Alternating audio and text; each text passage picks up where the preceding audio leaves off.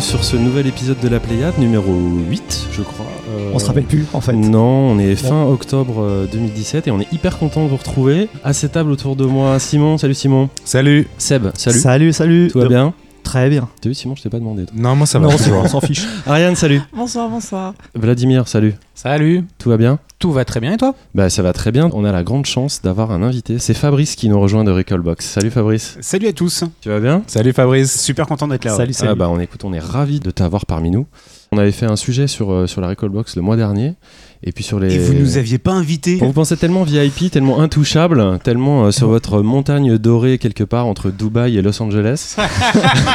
On n'en est pas loin, Qu'on- effectivement. Qu'on n'avait même pas osé. Et puis euh, sur ton message, j'ai rebondi et t'étais t'étais Bah ouais, super dispo non, c'est pour super venir, sympa de, hyper super, super sympa de penser à nous et puis de, de, de faire un, un sujet. Moi, j'aime toujours beaucoup euh, voir tout l'intérêt que peuvent avoir les gens dans, dans le projet Recallbox. Et puis, bah, j'essaye, moi ou d'autres personnes de l'équipe, de se rendre disponible pour, pour essayer. Euh, Il n'y a pas si longtemps que ça, on était encore euh, au centre Pompidou pour faire euh, des ateliers de montage, pour montrer aux gens comment monter des Recallbox. Et donc, du coup, voilà, on essaie de se rendre disponible pour, pour faire des, des- à la rencontre des utilisateurs, à la rencontre des passionnés, à la rencontre de, de tout ça. Le but dans un projet comme celui-ci, c'est même la genèse même du projet, c'est le partage, quoi. Alors nous, on a une petite tradition ici quand on a des invités. Quelles sont tes plateformes de prédilection? À part la Recallbox, bien sûr. C'est une bonne question. Moi, c'était essentiellement ce qu'il y avait sur, sur cartouche, même si euh, c'est vrai qu'il y a eu quand même un gros, gros coup de cœur ensuite pour la PlayStation 1, qui reste une console qui est quand même un petit peu à part en termes euh, de, de- Enfin, moi, je trouve que c'est. Il y a eu un virage qui a été énorme à partir de la PlayStation. On, on est, on a complètement, on est complètement sorti du, du jeu vidéo de plateforme avec des personnages un peu rigolos, avec des couleurs très flashy. On est cassé- passé vraiment dans le jeu adulte. Et c'est vrai qu'on a, on doit être à peu près tous de la même génération autour de cette table. Et ce qui est bien, c'est qu'en fait, euh, fin- finalement, Beaucoup plus jeune. on a tous grandi, je trouve, à la super bonne période où on a grandi en même. Et le jeu vidéo a grandi en même temps que nous. C'est-à-dire qu'en fait, euh, finalement, si la PlayStation n'était pas arrivée sur, le, sur le, le- le marché à ce moment-là, on serait peut-être encore en train de jouer à des jeux de plateforme, des jeux de Mario, des jeux de machin, etc. Et là, c'est vrai que la PlayStation a vraiment fait un, un tournant quand même euh, adulte et euh, a imposé un truc euh, de, de nouvelles règles. Donc pour répondre à la question, les consoles à Ah, cartouche. Ouais, console Toujours à cartouche, actuellement, hein. Ouais, ouais. Bah, C'était pas cartouche à PlayStation 1. à, à la, à la Non, base, mais non mais, alors c'est vrai qu'à la base, moi je suis collectionneur également et euh, c'est vrai que ouais, grosse. Bah en fait, pour moi, un jeu vidéo n'a de valeur que la valeur sentimentale. Yeah. Non mais Yeah. c'est vrai. A- ça m'horripile de voir euh, toute la hype qu'il peut avoir autour de- du, du jeu vidéo rétro en termes de coûts, en termes de, de- de- voilà des prix qui sont imposés et tout ça.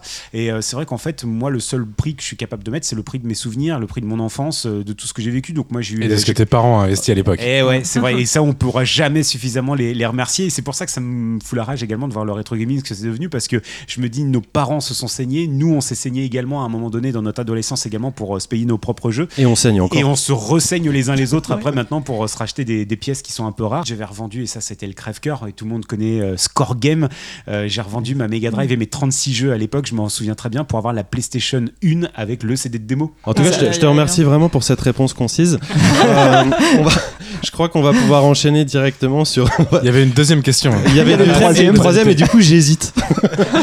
je Donc le ferai plus court, promis. la, la deuxième question et t'as droit à deux mots. Quel est ton jeu préféré de cette année? Et ça, c'est euh, vraiment super difficile parce que justement, vu que moi, je me suis vachement lancé dans le, dans le rétro, j'ai plus grand chose. En fait, je suis complètement Oui, c'est, c'est déconnecté. la question piège. Alors, tu- je tu pas pour être tout à fait sincère, jeu récent auquel je suis en train de jouer, et je me, je me suis lancé enfin dans Assassin's Creed Unity.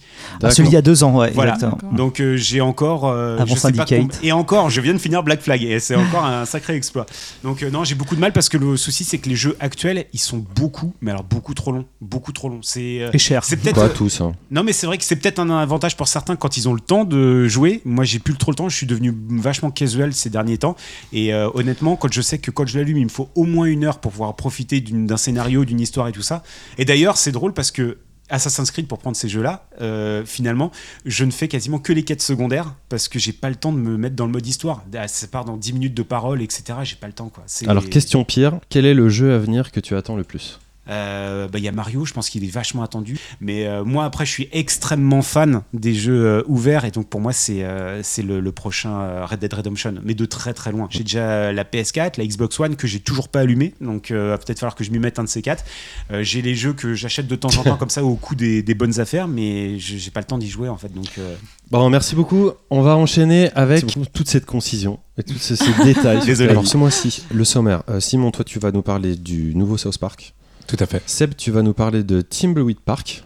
Exact. Je sais pas si j'ai bien prononcé. C'est ça. de- Thimble- ouais, Thimbleweed. Thimble. Thimbleweed, pardon. Ariane, tu vas nous parler de Stranger Things, enfin de son adaptation en jeu vidéo. Exactement. Parce qu'il y a saison 2 aussi qui arrive là bientôt. un 27 truc comme ça. octobre. Vlad, toi, tu vas nous parler de Midnight Things, The Highway. Scenes, Midnight Scenes. Oh. Les scènes de minuit, l'autoroute. On va avoir un épisode de First. On va évidemment de parler avec euh, toi, Fabrice, de Recallbox.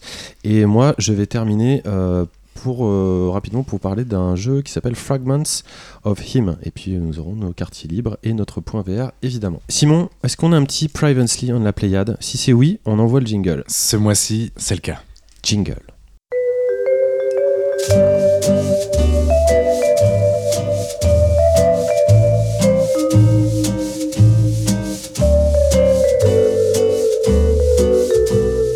Bah, évidemment, sur le site, on a des petits problèmes de spam qui font que les gens ont du mal à nous laisser des messages. Ouais, c'est En ça, revanche- une mauvaise excuse.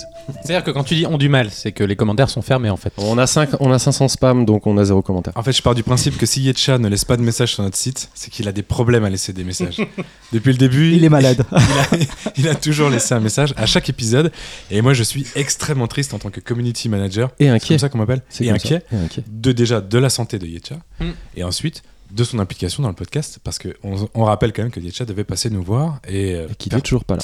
euh, en revanche euh, sur Twitter plus précisément on a Josie K Josette qui dit euh, bah, elle est pas toute seule hein, beaucoup de gens dé- déplorent le départ d'Anaïs Ah oui. ils sont très tristes Mais nous aussi. et oui. Nous les. oui. On nous les pleure. premiers évidemment hein. Euh, donc elle dit trop triste le départ d'Anaïs bonne chance pour le recrutement on, est, on en cours de recrutement. On est en cours. Oui. Notre message d'une personne extrêmement attristée par le départ d'Anaïs, donc c'est Emmanuel Béouid qui nous a laissé un message euh, sur SoundCloud qui nous dit Anaïs a très plus bientôt, ça veut rien dire. Euh, il, faut, il faut vivre ses passions. Et nous avons Cré Marianne, ce qui ne veut rien dire non plus, à part qu'apparemment il est déjà amoureux d'Ariane et il fait un petit clin d'œil.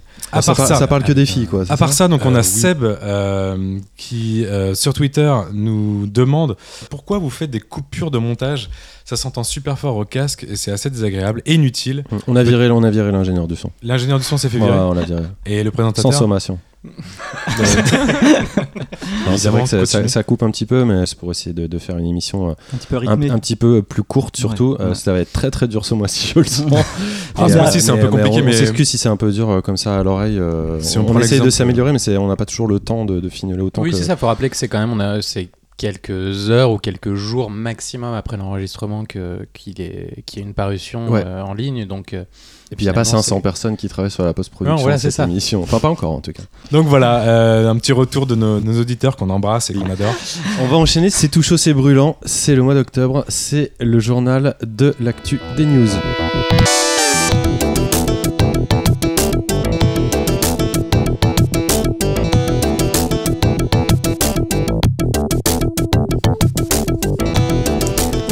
Mois-ci, moi, je voulais vous parler de Marine Mac. C'est une jeune fille euh, qui habite à Vitré en Ille-et-Vilaine.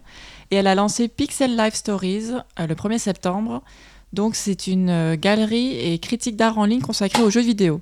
Un de ses premiers articles parle de World of Warcraft, donc évidemment, euh, bon, Ça m'a touché. plu. Exactement. Et donc elle a fait une conférence en septembre à l'Institut national de l'histoire de l'art à Paris. Et le- en octobre, donc le 25 et le 27, elle fait deux nouvelles conférences sur la sculpture de personnages. Une approche euh, plutôt de galeriste et de historienne de l'art sur le jeu de vidéo. Je trouve ça assez intéressant. Le en fait. 25 et 27 octobre. octobre. Et du coup, c'est sur quel site C'est sur pixellifestories.com. Voilà. Elle s'appelle Marine Mac, M-A-C-Q. Euh, après, côté Ubisoft, alors le 19 octobre, ils ont ouvert un nouveau studio à Bordeaux. Donc maintenant, ça fait 4 studios en France. Et c'est plutôt une bonne nouvelle. Ils pensaient créer 1300 emplois cette année. Donc euh, c'est plutôt pas France mal. En France, oui. Bordeaux. Ouais, Voilà. les, les premières mesures euh, pour euh, essayer de préserver un petit peu l'activité économique en France ont l'air de produire leur effet. Oui. Donc c'est plutôt, euh, c'est plutôt un bon signe, surtout qu'ils ont, bah, on, on le sait, un gros, un gros studio à Montpellier déjà. Et sinon, j'ai j'ai vu un article qui était euh, assez intéressant sur Steam. En fait, c'était la répartition de tous les joueurs de Steam dans, dans le monde. Il faut savoir qu'il y a entre 8 et 15 millions de joueurs connectés en simultané. C'est assez énorme. Donc évidemment, hein, les États-Unis sont en premier, parce qu'ils ont 39 millions de joueurs, mais évidemment, c'est la population qui joue. Mais au ratio, on a quand même des grands gagnants qui sont les Scandinaves, les Canadiens, les Australiens. Par euh, ricochet aussi d'ailleurs, ça me faisait penser à PlayerUnknown Battleground euh, qui a dépassé le, le million de joueurs simultanés et c'est notamment des joueurs chinois et coréens depuis que Steam est arrivé euh, Ah, en, en Asie. Euh, je crois que maintenant c'est presque 9% des joueurs de Steam qui sont chinois. 24 millions, il y en a. ouais. Ouais. Et du coup il y, a une- il y a une espèce de pic et je, enfin, ça me faisait penser à ça. François, est-ce que tu avais des news aussi euh, de ton côté? Je voulais vous parler euh, très rapidement d'une association qui vient de se créer, qui s'appelle Women in Games France, qui est en fait une association qui promeut la mixité dans le jeu vidéo. Ça, c'est une très très belle initiative qu'on veut soutenir. Il y a pas mal de gens différents qui font partie de cet asso, hein, des développeurs. euh. Sur leur site, ils enjoignent euh, d'autres femmes à les soutenir. C'est quelque chose que bah, qu'on soutient à 200%, donc euh, j'espère que, que ça va se développer. Toi, tu t'en avais entendu parler Non, mais euh, pas du Ariel tout, non, ça m'intéresse. euh, Je Je me cherche. renseignerai et là-dessus. sinon, rien à voir, je voulais euh, parler de la sortie prochaine d'Assassin's Creed euh, Origins. On parlait du fait que le jeu va proposer une, une visite éducative et guidée qui transforme en fait l'environnement historique du jeu en musée virtuel. C'est quelque chose qui, qui me plaît beaucoup au niveau de la démarche, d'autant plus que Ubi a annoncé un système qui permet d'aider les chercheurs au travers du jeu à déchiffrer euh, certains euh, hiéroglyphes. C'est une initiative que je trouve très intéressante. C'est pas la première fois qu'on voit Ubisoft euh, dans un souci euh, non seulement de respect historique, mais aussi de retransmission historique via le jeu vidéo. On a vu l'exemple avec Soldat Inconnu, où déjà il y a eu vraiment un, gros travail de fond qui avait été fait, qui va au-delà du jeu vidéo, et que je trouve tout à fait intéressant. Et pour conclure, juste un petit truc, le 30 et 31 octobre au CNAM va se produire la nouvelle édition de l'Indiecade Europe, où on avait eu- l'année dernière. Euh, pour ceux que ça intéresse, c'est euh, rue Saint-Martin au 292 dans le 3e arrondissement de Paris. Ils sont partenaires avec la Paris Games Week euh, cette année qui a lieu du, entre le 1er et 5 novembre. Donc il y a des possibilités d'avoir des billets conjoints à tarif réduit. Il y a des conférences, il y a surtout plein de développeurs de jeux vidéo indépendants qu'on va aller rencontrer qui vont présenter leurs jeux. Tout est sur leur euh, site, donc euh, bah, si vous êtes là-bas, peut-être euh, on se verra. Il faut vraiment qu'on y soit. Bon, et puis comme on est déjà en retard, on va pas vous parler du nouveau logo de l'E3 qui n'avait pas été modernisé depuis 20 ans, ni de la campagne solo de Star Citizen qui n'a surpris personne en étant décalée à 2018, ni d'une nouvelle mise à jour de Team Fortress 2 10 ans après sa sortie, ni du développement du navigateur Internet VR pour l'Oculus nommé Carmel, que les plus anciens ne devront pas confondre avec Caramel, ni d'une énième extension gratuite de GTA V qui, après PUBG ou Trackmania, emprunte cette fois-ci à The Crew 2, ni du lancement du nouveau label de Sony qui éditera désormais ses jeux aussi sur Switch et PC, et ni enfin de la scénariste Amy Henning qui, après la fermeture de Visceral Games par Electronic Arts, pour des raisons discutables, se retrouve une nouvelle fois dans l'impossibilité de nous faire profiter de son talent. C'est frustrant quand même ces trucs dont on va pas parler. Oui. Ah, Ça sera pour la prochaine fois. On pourrait aussi. Parler de, de- On vous de ne pas Pas parler. Pas parler. c'est euh, de- de- du Grand Tourisme au sport qui sort euh, toujours euh, sans dégâts sur les voitures et faire un jeu de course automobile qui se dit respecter ce sport en, en faisant des références à Enzo Ferrari euh, ou à McLaren et ne pas prendre en compte en train de les pas chocs truc là sur les voitures, je n'en parle pas. Tu n'en parles pas, mais, Mais vous avez compris ce que j'en on n'en pensais. parle pas beaucoup pour, quand même. pour moi, c'est Ça pas, y est, on vient de faire un débat. pour moi, c'est pas respecter le Parce sport que pour ne pas en parler non plus, On en euh, parle Il a raison, on est en retard. On va Oui. enchaîner directement sur la première chronique. Et c'est de- bah, c'est toi qui t'y colle, Seb. Tu vas nous parler de Thimbleweed Park.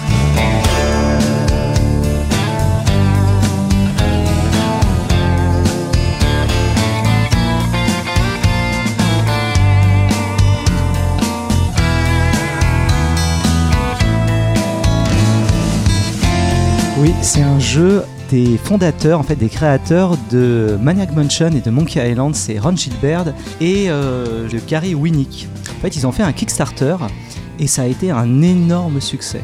625 000 dollars et ils ont démarré un point and click version rétro.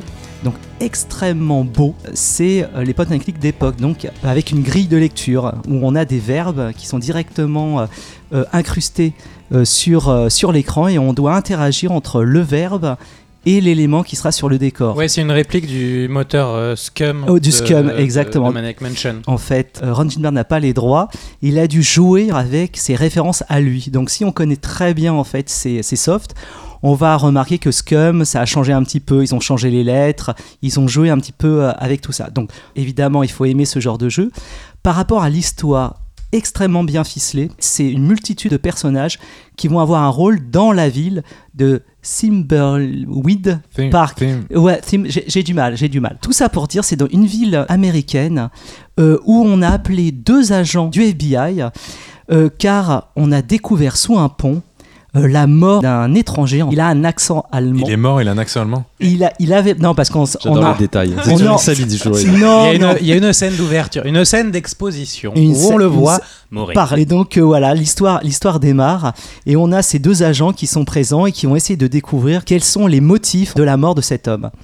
Évidemment, il y a des petites références euh, à la pop culture des années 80-90 et donc à X-Files parce que les deux agents s'appellent Ray et Reyes. Donc on peut voir ça parce que Reyes c'était dans les dernières saisons en fait d'X-Files, c'était un des agents qui avait pris la place de Fox Mulder. Donc c'est extrêmement intéressant les les On va faire un spécialiste là. Bon, pas spécialement spécial, mais j'adore On en a fait ce parlé côté- la dernière fois. oui, et donc c'est euh, euh, l'écriture a été extrêmement bien faite. On a des fantômes qui essayent de s'échapper d'un hôtel. On a des références, alors complètement euh, burlesques, d'une usine d'oreillers euh, avec euh, des fondateurs qui veulent s'entretuer pour la suite de l'aventure de la firme. On a une geekette, évidemment le gros cliché avec l'appareil dentaire et, dont son rêve était de devenir développeuse de jeux vidéo. Donc c'est extrêmement bien travaillé. Est-ce que c'est drôle? Parce que tu, tu parlais de Ron Gilbert, mais c'est la référence Alors, ultime en matière de point c'est and click. alors rétro, en tout cas. textuellement, c'est extrêmement rigolo, mais pas aussi dans le what the fuck que à Monkey Island. À Monkey Island, je, je le dis souvent parce que ça m'a extrêmement marqué à l'époque, le coup de, euh, d'une statue de singe où il faut mettre un coton-tige euh, euh, Dans dans, l'oreille. dans l'oreille. Donc là, il n'y a pas ça. C'est vraiment c'est quelque chose de plus euh, cohérent sur, euh, sur les énigmes. Donc euh, c'est extrêmement bien. Alors, faut pas avoir peur pour les novices de se dire oh là, c'est un point and click d'époque, euh, je vais passer euh, 50 heures dessus. Pas du tout. Il y a deux euh, modes. Un mode plutôt débutant où les objets seront plus faciles à découvrir en fait sur, dans le décor et un mode plus hardcore où il faudra mélanger plusieurs éléments pour avoir le même, la même interaction en fait dans l'histoire. Donc c'est c'est extrêmement bien fait. Alors moi ce que j'adore évidemment c'est que c'est complètement fou. C'est que ça part dans du n'importe quoi, des références euh, aux séries américaines des années 80-90 et même des fois de nos jours. On a euh, des fantômes qui ont peur en fait euh, des autres et qui ont une frousse. Donc il y a plein de, références et de, et de comment je pourrais dire ça, de folie. Moi que j'ai que j'ai adoré. Bon, j'aime bien aussi le genre et il faut dire aussi aux auditeurs qu'il faut le faire pour euh, euh, comprendre en fait ce que ce que étaient vraiment les pot and click d'époque, des années 90 et euh, des Monkey Island, des euh, C'était lent. c'était Justement. mais c'est ça qui était bien, c'est que T'as envie de jouer à Scum aujourd'hui? Euh, moi, franchement, il n'y a Ouais. aucun problème. Aucun. Et il faut vraiment s'investir, il faut rentrer dans l'histoire. Dès qu'on rentre dans l'histoire, on a envie de vraiment faire ce voyage avec ces deux agents et trouver en fait les délires que a mijoté, que a euh, éparpillé euh, Ron Gilbert euh, dans, dans, dans ce jeu. Euh, même, même les noms propres, tu les traduis en français. C'est Ron Gilbert. oui, oui, C'est oui. Ron, Ron Ron Gilbert. Gilbert. C'est Ron Gilbert. Ouais, mais qu'importe, c'est- ça, c'est pas grave du tout. C'est pas grave. du Quimperth. tout. C'est pas, c'est, c'est pas grave du tout. C'est pas grave du tout. Ça, c'est, c'est surtout la, la passion en fait de, de ce jeu qui, qui retransmet vraiment ce que j'ai aimé dans les années 90. Le jeu Et- est traduit en français. Hein. Euh, sous-titré, oui, oui, oui. Sous-titré, ouais. Sous-titré. Il est en anglais, sous-titré en, en français. Donc il n'y a aucun souci. On peut le retrouver euh, sur PC, alors Steam, sur euh, PS4 et sur Switch euh, d'ici. euh, il est sorti il y, a, il y a quelques semaines, en fait. Et du coup, en termes d'esthétique, t'as pas trop parlé de l'esthétique du jeu lui-même? Alors c'est vraiment du pixel art. On voit qu'ils ont, euh, ils ont vraiment gardé cet aspect euh, 8-16 bits, vraiment. Alors ils l'ont quand même, alors on va, on va être honnête, ils l'ont quand même lissé. C'est pas aussi, entre guillemets, euh, original, vraiment euh, euh, fidèle en fait ce qu'il y, qu'il y avait sur une NES ou sur un micro-ordinateur d'époque. Donc c'est vraiment très très bien et je veux juste dire aux personnes qui nous écoutent qu'il faut faire des jeux comme ça parce que c'est pour la culture vidéoludique c'est très important on voit en fait les passages de témoins entre par exemple Telltales qui est plutôt point and click nouveau en, en QTE et un jeu comme ça qui est vraiment qui a repris tout l'univers et toute euh, la mentalité en fait qu'avaient les, les, les créateurs d'époque. J'ai entendu dire que le jeu était un tout petit peu euh, auto-centré, quoi. C'est-à-dire euh, qui, qui brossait pas mal le sens du poil, justement, de, de Du- ce Du que les créateurs, oui, Du- du et de ce que les créateurs avaient, avaient amené à l'époque, etc. pas Tu l'as, plus tu l'as pas ressenti Non, bah, non, T'es non. peut-être pas la bonne personne à Ah, qui je pose la question. Non, j'ai fait tous ces jeux. J'ai j'ai fait tous les jeux en fait des créateurs et j'ai trouvé qu'en fait ils faisaient de temps en temps une référence. Alors on a aussi des fois de temps en temps on a une liste en fait de ce qu'on doit faire avec un personnage. Ils l'ont appelé to do list et ils ont de temps en temps rajouté des petites références à LucasArts, à, à peut-être des fois. Alors je connais pas tout, mais il paraît que ils ont fait des références à d'autres boîtes de pot and click d'époque. Euh, Il y avait peut-être Delphine Software, il y avait d'autres. abso- absolument. Ouais. Mais de toute façon, je dirais que c'est dans, dans la série originale des, des jeux LucasArts, il y avait déjà ce genre de référence. Dans euh, Day of Alors- the Tentacle, tu pouvais déjà rejouer à Maniac Mansion sur un PC dans sur un, un coin de PC la baraque. Ouais. Donc il y a, il y a, euh, et même dans Monkey Island, il y a des références comme ça euh, aux autres jeux, aux autres jeux LucasArts, aux autres jeux en scum. Donc ça, ça me paraît pas du tout hors de propos. Non, pas du tout, hein. Tu y as joué euh, sur euh, PS4 PS4. Parce que tu parlais de la Switch, mais euh, sur Switch, sur l'écran de la Switch, faire du point and click, c'est quoi? C'est pas trop petit? Non, pas du tout, pas du tout. J'ai mon frère qui l'a sur Switch et moi je l'ai sur PS4 et Il s'éclate dessus. et il s'éclate dessus. Bon, et ça Donc- coûte combien cette histoire? Alors, une vingtaine d'euros pour le moment. Mais ça sera Bon, plus cher après. Ça, non, ça prend non, de l'âge comme le bon non, vin. non, et il marche très bien. Il marche très bien, donc euh, euh, moi je serais pas contre un nouveau jeu vraiment inédit de, euh, de ces créateurs-là. Alors je le redis, une, euh, une histoire qui prend son ampleur plus on avance dans les heures, plus on voit les interactions en fait qu'avaient tous ces personnages entre eux, qu'au début ils étaient totalement individuels et avaient leur propre vie. Et au bout d'un moment, on commence à comprendre ce qui a fait que cet homme est mort sous le pont et euh, tous les problèmes qu'a cette ville en fait. Euh, en quelques années, c'était complètement euh, devenu une, une ville fantôme et on ressent en fait et on voit le, le- les, les problèmes qu'ont tous ces gens en fait dans cette ville. Donc il faut le faire. Bah, merci beaucoup Seb. Merci beaucoup. Ça donne envie de jouer à tous ces petits pixels mouvants. Ouais, il faut le faire. Simon, on va enchaîner sur toi. Tu vas nous parler du Parc du Sud, la fracture de l'anus.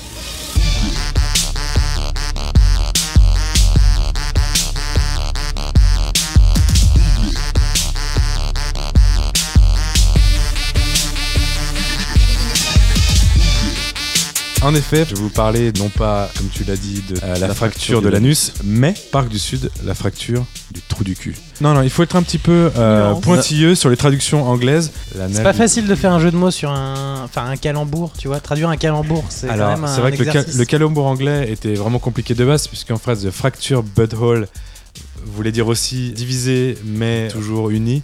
Enfin bref, ça me permet de vous parler des deux créateurs qui, à mon avis, ont trouvé ce jeu de mots incroyable, qui sont en fait les créateurs de South Park, Craig Parker et Matt Stone, qui, pour euh, bah, tous les fans, suivent la série South Park depuis 97. Euh, on est maintenant à 23 saisons. Le premier épisode, c'était Le bâton de la vérité, paru maintenant il y a 5 ans. Et en fait, ils sont partis sur un deuxième épisode. Deuxième épisode qui a eu une vie en fait assez compliquée chez Ubisoft. Mais en fait, en 2005, le jeu a été annoncé à l'E3. Ensuite, ils ont annoncé euh, sa sortie en 2006. Et le jeu, euh, il y a encore un an et demi, avait été, annoncé avec les voix françaises. Et euh, avec le dernier report qu'on a subi il y a un an, euh, bah, en fait, ils ont perdu l'association qu'ils avaient avec les voix françaises. Et donc, il y a eu des nouvelles personnes qui ont dû traduire, qui ont dû faire le- la VO. Pour nous, Français, contrairement à la version anglaise dont je vais parler après, pour On n'a pas les VF en on n'a pas- original. on n'a pas la VF. Et quand on n'a pas Cartman en VF, je sais pas Il y a, si il y a eu embrouille à ce niveau-là, c'est-à-dire ils n'ont pas été clairs sur la communication C'est ou- vraiment un, un problème de business. Tu l'as découvert alors que tu as acheté le jeu ou est-ce que tu Ah, le savais ben, avant non mais j'ai lancé le jeu, je l'ai mis en VF par défaut parce que pour moi South Park c'est un VF. Et là, premier problème, Cartman est un nouveau, euh, Ah a oui, une nouvelle parce que c'est des nouveaux doubleurs. C'est Ah que oui, des ah oui, nouveaux c'est ça, doubleurs. C'est d'autres doubleurs français. Je pensais qu'il n'y avait pas de VF. C'est Mais un- si, non, si, si, c'est bien il y a- bien. D'accord. C'est que drame. je suis arrivé, j'ai lancé le jeu, et là, Cartman a une nouvelle voix. J'ai fait pause. J'ai aussi beaucoup vu South Park en anglais. Je voulais retrouver le, mon Cartman euh, que je connaissais aussi en anglais et faire mon jeu en anglais tranquillement. Et là, j'ai eu le besoin de télécharger 3 gigas euh, de data. Et donc, je me suis retrouvé à pas pouvoir jouer à mon jeu pendant une heure alors que j'ai la Mais fibre. ça, c'est- ça, c'est une chronique, euh, c'est une chronique du, du jeu en 2017, tu vois. Exactement, Vlad. Et tout ça pour en revenir au jeu. Ce que j'adore, et c'est euh, une mise en abîme incroyable, qu'est-ce qui se passe quasiment dans les 10 premières minutes du jeu? On arrive dans la chambre du héros qu'on a créé. On allume une Xbox au, au pied de la télé de, de l'enfant. Et là, on a un menu télécharger qui jusqu'au bout du jeu va rester à 30%. et c'est là, et c'est là où en fait il y a une mise en abîme dans ce jeu et il y a une force. euh, et c'est pour ça que Une force ou une farce les deux sont vrais. Et c'est pour ça que, voilà, South Park, les gens qui ont créé ce, ce jeu, donc Trey, Trey Parker et Matt Stone, sont des gros joueurs. Ils l'ont toujours affirmé quand ils ont fait Stick of Truth. À l'époque, c'était un peu nouveau. On n'avait pas beaucoup de créateurs de, de séries télé qui venaient dans le jeu vidéo. Euh, et donc, ils étaient euh, un petit peu mis en avant pour dire bah, on est des joueurs, on fait un jeu pour les joueurs. Et le deuxième South Park, on retrouve les mêmes mécaniques que le premier. Euh, c'est-à-dire on retrouve tout l'univers South Park, c'est-à-dire la ville en entier qu'on peut découvrir, qu'on peut parcourir avec des quêtes à réaliser. Évidemment, on a un nouveau scénario. Je sais pas si vous connaissez un petit peu South Park, mais il y a toute la partie Coon, Coon et sa bande. Les personnages de South Park vont se prendre pour des super-héros et vouloir mener des quêtes pour sauver le monde en gros. Euh, c'est euh, quelque chose qui a été beaucoup vu dans la- les saisons 13 et 14. C'est un, de mes passages préférés de Coon, c'est Cartman qui va essayer de créer, un, comme on a dans les Marvel, un groupe de super-héros pour aller faire des aventures incroyables. Et en fait, le premier euh, South Park était plus basé sur Donjons et Dragons pour jouer aux, aux sorciers, etc. Et là, on est vraiment sur euh, un scénario basé sur les super-héros. D'accord. C'est intéressant. Euh, ce que je reproche euh, clairement au jeu aussi sur la partie super-héros, c'est que euh, tous les personnages qu'on rencontre viennent quasiment dans la totalité de la série, c'est-à-dire que on va avoir tous les personnages qui ont déjà été inventés par les créateurs de South Park dans le cadre de la série, et les peu de, personnages en plus ont assez peu d'intérêt, enfin, on- sont pas aussi bien développés, ont, ont pas leur background qui est, euh, qui est suffisamment intéressant. Qu'est-ce qui fait l'intérêt de la, de la série au niveau du gameplay? C'est euh, enfin au-delà de son humour et tout ça, c'est plein de petits jeux, plein de situations. C'est plein de euh, quêtes, c'est des quêtes que pas, tu la- vas c'est pas, la- pas technique quoi. Alors justement, c'est la technique, c'est simple, c'est un épisode de South Park. Donc tu peux pas faire mieux qu'un épisode de South Park en termes de euh, technique. D'accord. enfin, À partir du moment où tu as fait des aplats de des découpages et que tu les as mis et que, la- et que c'est animé de la même façon que c'est à la télé, tu t'en fous que ce soit bien animé ou mal animé. enfin, c'est- au c'est moins animé, South Park en C'est 4K. ISO, justement. C'est ISO euh, ce qu'il y a à la télé. Euh, ce qu'on peut reprocher complètement au jeu et ce que je reproche vraiment au jeu, ils ont essayé de mettre une surcouche gameplay et la surcouche gameplay elle est pas intéressante. Euh, on se retrouve à, à avoir donc des pouvoirs de super-héros qu'on va pouvoir choisir sur un certain panel et à se retrouver sur des combats sur une sorte de grille une grille au tour par tour où on va affronter donc d'autres ennemis et, euh, et donc pouvoir les attaquer et toute cette partie là elle est pas intéressante En gros, tu veux dire que le gameplay qui avait été additionné au 1, il était mieux réussi que celui qui est fait sur ces je préférais le gameplay du premier plus épisode. C'était plus fun, c'est ça. Et le, le premier était plus court aussi. C'est-à-dire que là, en fait, on enchaîne, euh, disons, des parties qui ressemblent vraiment à la série, où on va se marrer, parce qu'on va se retrouver dans un, un dessin animé, à des parties gameplay, clairement, qui m'ont fait chier. Et donc, et à un moment donné, cette accumulation, bah, moi, j'ai un peu lâché l'affaire, quoi. Du fait, en plus, que j'ai pas mes, voix françaises, comme je vous l'ai dit, euh, les personnages sont déjà connus, les combats sont pas intéressants. Ouais, c'est un, peu un, c'est un peu une déception. Ouais, alors c'est ce que, que- j'allais dire, c'est une déception pour c'est une grosse déception. Tu l'as pas fini En fait, euh, j'étais quasiment à la fin, j'étais à genre deux heures de la fin. Je me suis retrouvé à un combat où je, je savais même pas, tellement le, le gameplay était inintéressant. J'ai essayé dix fois, j'ai même pas réussi à faire le combat. Je pense qu'il était vraiment, il a été torturé euh, ce jeu. Les différents reports, on on n'a jamais vraiment la vérité de ce qui s'est passé, mais il y a eu sûrement des, euh, des tensions qui ont fait qu'on est arrivé à, ce jeu un peu bâtard où euh, d'un côté c'est génial tant que ça se, tant que ça se rapporte à la série et dès qu'on fait du jeu vidéo c'est moins intéressant et, et en fait non c'est un peu ça la conclusion. Est-ce que tu penses que le, le jeu serait intéressant et amusant pour quelqu'un qui n'ait pas regardé la série? Moi, je Ah connais non, pas du tout. ah bah non tu Je rentres, connais juste l'épisode de World of Warcraft, comme beaucoup de tu gens. rentres tu rentres pas dans South Park avec la avec le jeu vidéo Pourtant, elle, sens- elle aurait pas de problème sur la VF, justement. Oui, voilà, c'est-à-dire que la VH, je m'en fiche, pourquoi, aussi. pourquoi je te dis ça c'est que en plus le côté sympa c'est que c'est hyper trash T'as rarement des trucs aussi trash dans le jeu vidéo. euh, Ou ça pipi caca, cul, Ça, c'est pipi plutôt caca. drôle. Mais c'est plus que ça. Ils vont très très loin dans leur délire. Et sauf que si t'as pas tout le background des D'accord. 20 saisons et de pourquoi pourquoi ces mecs, les mecs qui ont créé ça et sont des génies, et pourquoi dans la plupart des épisodes il y a un background et il y a une deuxième lecture, une troisième lecture, une quatrième lecture qui est incroyable. Là dans le jeu vidéo il y a peut-être deux lectures, il y a beaucoup de lectures sur le racisme. Mais il n'y a pas, par de- exemple, de vidéo euh, previously on pour t'expliquer un peu le background Absolument des pas. persos. Si D'accord, tu t'es connais pas lancé le- dans le truc. Si tu, en Ah fait, oui. c'est c'est vraiment si tu connais pas South Park, D'accord. je comprends pas comment tu peux aimer, euh, enfin quand tu peux comprendre quoi que ce soit. Et je comprends Tu pas. leur redonnerais la chance pour un troisième? À partir du moment où c'est beaucoup de réchauffé par rapport à ce que peut être la série, les mecs ont peut-être envie de faire autre chose et peut-être passer à autre chose. Bon bah merci Simon, on fera mieux le mois prochain. hein. on va se réveiller un petit peu et on va sortir de, cette, euh, de ce regret. Torpeur Et on va enchaîner avec notre sublime séquence de l'invité.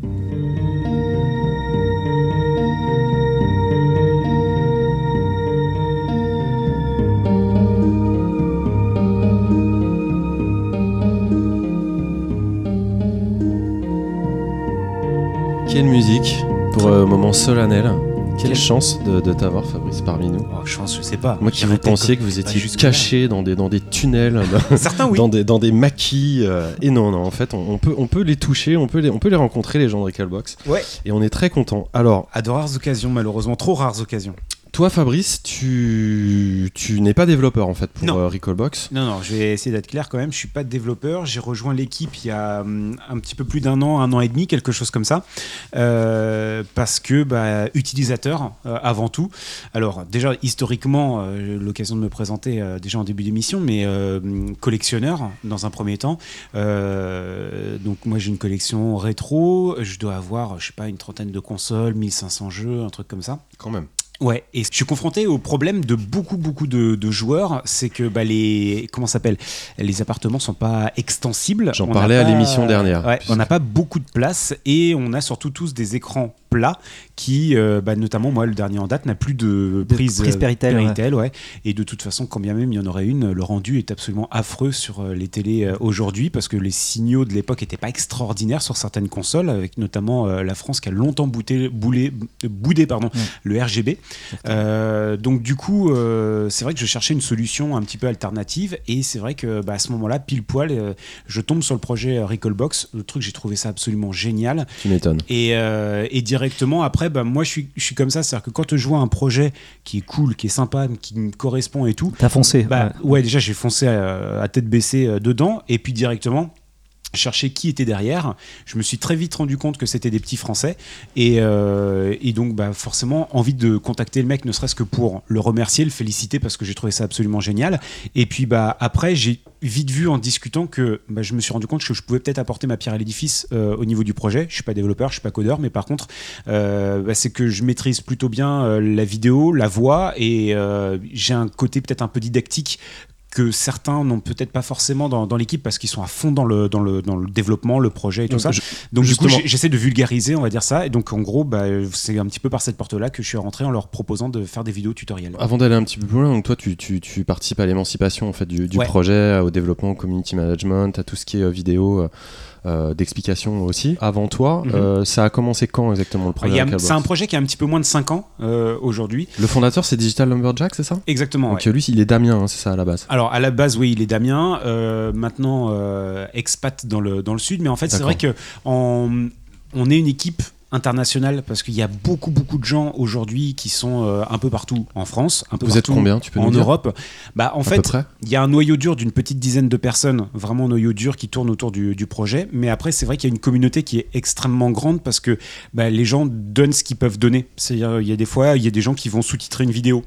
Bah, c'est bien, mais sans ça, on pourrait peut-être pas non plus euh, avancer. Fa- Fabrice, tu pourrais nous parler de ton projet? Parce que là, pour les gens qui prennent, euh, euh, qui nous écoutent, en fait, ils savent pas du tout ce que c'est. C'est vrai, vrai Voilà. qu'on a, on a- comme on a On fait a- une émission là-dessus euh, le mois dernier, on, on peut, on peut peut-être euh, rappeler ce que c'est euh, Parce ce que la, la Recalbox. Recallbox, pour euh, expliquer un petit peu aux gens, c'est un système d'exploitation. S'il y en a qui euh, savent pas vraiment ce que c'est, en gros, c'est un Windows, hein, pour juste remettre un petit peu les choses dans leur contexte, même si ça va pas faire plaisir à ça. Ouais, c'est Windows, Linux ou, euh, ou Mac, peu importe. Mais en tout cas, c'est un système d'exploitation euh, qui, jusqu'à présent, historiquement, s'installait sur un Raspberry Pi. Le Raspberry Pi, qui est un ordinateur euh, low cost, c'est un ordinateur qui a été euh, créé il y a, pareil, 5-6 ans, un truc comme ça, par la fondation Raspberry qui avait la vocation première de proposer un ordinateur low cost pour les marchés émergents, notamment pour euh, bah, permettre à tout le monde d'avoir accès à Internet, euh, des outils de bureautique, etc.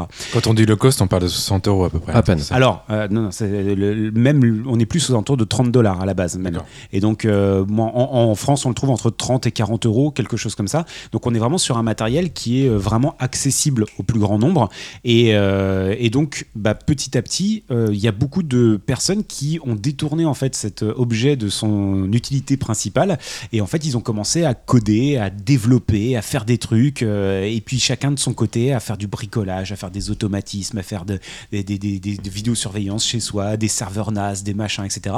Et puis bah, c'est vrai qu'après, bah, petit à petit, il y a eu le projet de faire un système d'exploitation donc pour réunir plusieurs émulateurs en, sur un seul et même boîtier. Des choses très créatives parfois. Euh, Vlad, euh, qu'est-ce que tu peux nous dire toi là-dessus? T'as as, déjà vu des artistes un peu bosser Bah, avec en- ce système? en, en art numérique, c'est énormément utilisé aujourd'hui et ça fait partie de ce genre de, de carte électronique. euh, Enfin, en l'occurrence, c'est un ordinateur plus qu'une carte. Mais enfin, avec les Arduino, avec euh, ce genre de chips que, que les artistes utilisent énormément parce que effectivement, pour 30 balles, t'as euh, bah, t'as un PC quoi, en gros. Donc, euh, Et qui- tient quand même plutôt bien qui la tient route, carrément hein. la route Ouais. maintenant avec un port HDMI, avec euh, un port mini, euh, mini SD, avec 4, USB. Enfin, il y a de quoi faire. Hein. Et qu'est-ce que t'as vu comme œuvre un peu marrante euh, qui, qui utilise des Raspberry, genre euh, à part faire de la musique avec des merguez euh, Bah, c'est important de faire de la musique avec des merguez. Très important. D'abord. Et on y a, on y a joué, c'est sympa. Et bah oui. Voilà. mais en fait, c'est vrai qu'il y en a qui peuvent peut-être se dire qu'il y a des trucs qui sont complètement barrés, mais en fait, c'est justement peut-être grâce à des mecs qui ont fait des trucs complètement barrés de se dire, bah, en fait, moi, je vais peut-être aussi pouvoir faire quelque chose avec ces trucs-là.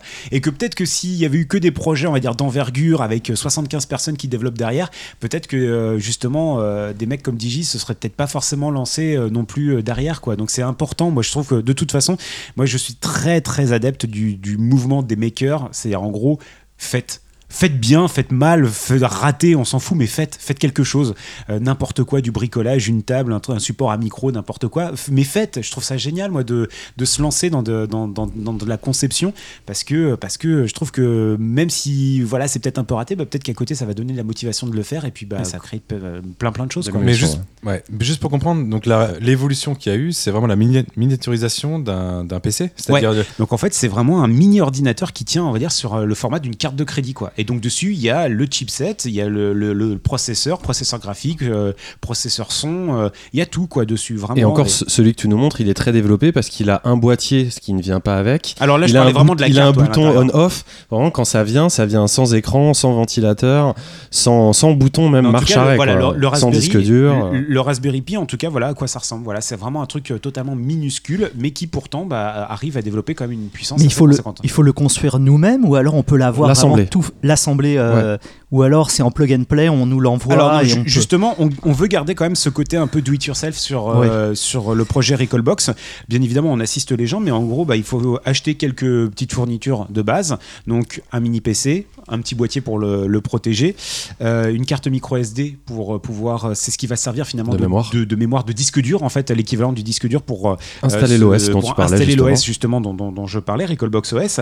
Et puis euh, après, deux trois petits accessoires, un câble HDMI. Mais en fait, c'est ce qui est bien aussi avec ce projet-là, c'est qu'on peut faire beaucoup de récup. Donc parlons pour le cœur du sujet, vous avez fait un media center euh, dans, dans l'OS et évidemment c'est euh, un OS qui va regrouper euh, la plupart des émulateurs qui existaient euh, Voilà. sur le marché. Exactement. Donc en fait, maintenant, Recallbox OS, le, le vrai gros défi, c'est aujourd'hui d'arriver à intégrer donc des émulateurs, mais pas que, puisque tu viens de le dire, on n'est pas que un- une distribution tournée autour du rétro gaming. Il y a du rétro gaming, mais on a essayé également de rendre l'appareil utile et versatile, puisqu'à l'intérieur, il y a également un Media Center qui est extrêmement connu, hein, le successeur de XBMC, qui est donc euh, Kodi. Euh, donc du coup, euh, d'un simple bouton et de- grâce à une intégration assez poussée, eh ben, on peut passer de Recallbox à Kodi en les- euh, avec une touche simplement sur la manette. L'idée c'est un peu One OS to rule them all. Un petit peu, ouais. c'est vrai. Non, on n'en est pas loin. On n'en est pas loin. C'est un petit peu le, le but. Et euh, c'est vrai que c'est euh, justement peut-être euh, ce qui amène au plus grand chantier en termes de développement, c'est la simplification et l'intégration à l'extrême. C'est-à-dire qu'en fait, euh, il faut comprendre que en gros, installer euh, Recallbox OS sur une carte euh, SD, c'est deux clics de souris, pas plus, c'est juste ça. Et derrière, vous n'avez pratiquement, enfin même c'est pas pratiquement, c'est vous n'avez pas de ligne de commande à faire, vous n'avez pas de trucs Ouais, compliqués. je confirme, hein, ça, Et- c'est pas c'est pas comme euh, configurer un PC. hein, ça- c'est Non. un peu impressionnant, mais faut dire que là vous en êtes parce qu'on on te reçoit. euh, vous venez juste de sortir euh, non pas la version bêta euh, 0,0x68, mais la version 4.1 Ouais. qui vient de sortir. pleine de nouveautés euh, à rabord et Ouais. surtout où on, on atteint des summums de, de- de- de stabilité et surtout de simplicité de- de- d'installation. Enfin, moi, je l'ai fait euh, de mon côté et ça m'a vraiment pas pris longtemps. C'est hyper Je pense que, efficace. à mon euh, avis, si tu peux le faire, n'importe qui peut le faire. c'est ah ça bah c'est un peu ça que j'allais dire Ouais. quoi, parce que je suis vraiment pas un top à ce euh, niveau-là.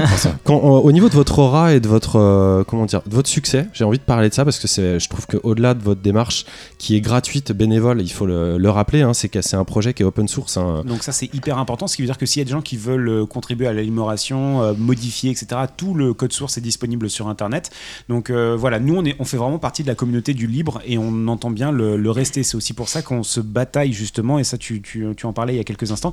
Est-ce qu'on peut l'acheter tout fait? Non, parce que justement on veut pas que euh, des gens aient à payer pour euh, ce travail qui est fait à Vous vocation voulez pas le libre vendre, quoi. et gratuite. Vous voulez pas le vendre, vous Non, voulez pas ne faire un pas. produit pour le vendre. Non, on veut Ça, pas. tu Et peux sur- nous on, rappeler veut, on veut surtout pas que les autres le vendent pour nous. Évidemment. Ah, pour voilà, ça. ouais. Est-ce que tu peux nous rappeler qu'on- à quelle époque ça a commencé? À quelle année ça a commencé? Est-ce que tu Euh, sais ça 2013, 2014, c'était vraiment les, les balbutiements. Et puis ensuite, il y a après, trois ans. euh, Ouais, 3-4 Et ans, un au, truc bout, comme ça. au ouais. bout de trois ans, là, sur la 4.1, est-ce que tu, donc, tu peux nous donner quelques, nous communiquer quelques chiffres que tu aurais euh, sur votre aura, des choses que vous, euh, vous avez déjà. Sur la version euh, 4, déjà, on était à plus de 350 000 téléchargements, quelque chose comme ça. Donc, ça commence un petit peu à faire une, une communauté. Et ce qu'il faut comprendre également, parce que vous de- me demandiez combien on était dans, dans l'équipe, on est une petite dizaine au niveau du noyau dur. Mais par contre, derrière, Recallbox, c'est quand même un système d'exploitation qui est traduit en 22 langues. On est l'un des systèmes d'exploitation les plus internationaux qui existent. Ouais. Euh, Au-delà des langues disponibles, moi, ça me fait halluciner de me balader sur le web et de voir des Brésiliens tout fous, des gens partout ouais. Et qui surtout, sont ultra investis, on a- ultra impliqués On là-dedans. a 22 langues sur donc le, le- le système d'exploitation, hein, donc euh, menu, sous-menu, etc.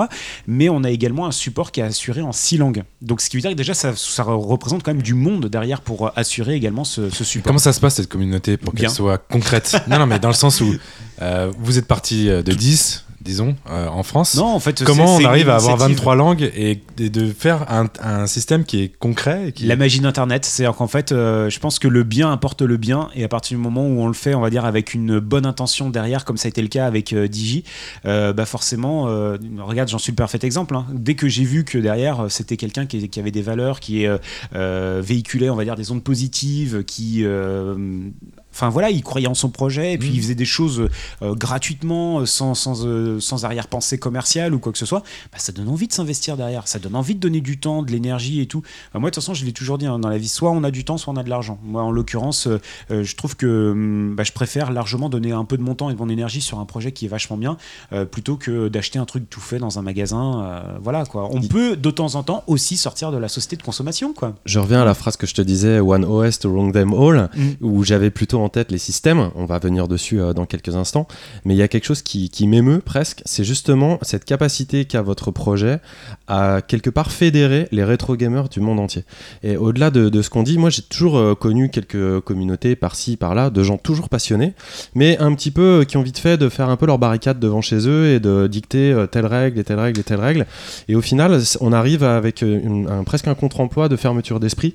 Alors que là, ce que je trouve vraiment gé- génial, c'est pas, c'était pas une blague quand je disais qu'il y avait des rétro gamers du, du Brésil euh, qui sont là euh, et qui sont investis aussi et qui participent. C'est aussi une possibilité pour les rétro gamers en France, en Europe, euh, ailleurs, bah, du coup d'avoir accès, d'avoir un lien avec le savoir des rétro gamers euh, au Brésil. J'ai pris l'exemple euh, vraiment, vraiment comme ça. On pourrait parler d'ailleurs, mais qui ont des versions particulières des jeux, qui ont des boîtes particulières, qui ont des visuels particuliers, qui ont Là, tu parles de toi, François. Tu Non, parles par- d'exemples que tu as, que tu as de vus, jeux qui sont particulièrement de- qui ont des spécificités à l'autre bout du monde. On pourrait parler du Japon, on pourrait parler des États-Unis, et, et d'un coup, avec ce projet Recallbox, ça fédère, ça crée du lien entre des rétro gamers du monde entier. Pour moi, c'est quelque chose d'hyper, euh, d'hyper sain et d'hyper positif. Quoi. Oui, et puis euh, au-delà de ça, c'est vrai que moi, ce qui m'a rapidement surpris également dans le, dans le projet, quand j'ai commencé un petit peu à me lancer dedans, c'est qu'en fait, je m'attendais vraiment, on va dire, à une levée de bouclier générale des rétro gamers parce que, ah, de l'émulation, mon dieu, c'est ouais. Alors en fait, ça existe encore, mais ceux qui nous en, enfin qui, qui, qui font des levées de boucliers comme ça, ce sont essentiellement ceux qui n'ont jamais allumé une Recallbox en fait. Parce que dès que les gens ont commencé à allumer une Recallbox, ils se rendent compte qu'en fait, bah, finalement, euh, bah, il y a quand même, euh, enfin voilà, on, arrive à un niveau d'exigence quand même euh, derrière. Il c'est pas développé, c'est pas codé avec les pieds hein, quand même. C'est, il y a un vrai vrai gros travail derrière et le rendu image est quand même assez bluffant, notamment parce que bah, euh, il y a l'application de filtres graphiques, etc., qui apporte, on va dire, un petit grain au niveau de l'image qui est 100% rétro, et ce, malgré qu'on passe par le port HDMI et sur un écran HD dernière génération. On parlait de communauté, tu parlais du Brésil, mais justement, est-ce que le Japon fait partie des communautés de la Recallbox Parce que c'est vrai que si on parle de jeux rétro, excusez-moi, mais à l'époque où on a commencé à jouer rétro, à l'époque c'était pas rétro hein, forcément. Est-ce que le Japon est dans, la boucle? Alors on, espère, euh, on, sait qu'on a des expats là-bas, mais euh, on reste on va dire sur une communauté soit francophone, anglophone, mais euh, en tout cas japonaise pas forcément à ma connaissance, mais euh, encore une fois, c'est un projet qui est encore euh, super jeune et il y a des fois, il faut comprendre que même si on est à l'heure d'internet, ouais, faut, faut, faut laisser le, le, temps au temps, quoi. Tout se fait pas comme ça sur un claquement de doigts euh, parce que parce qu'il y a aussi d'autres solutions qui existent. Il y a des gens qui sont sur d'autres projets. voilà, nous, on, travaille, on va dire, en bonne intelligence avec avec tout le monde. On n'est pas en train de faire la guerre à X ou Y solution ou quoi que ce soit. On a la nôtre, on a notre vision du projet.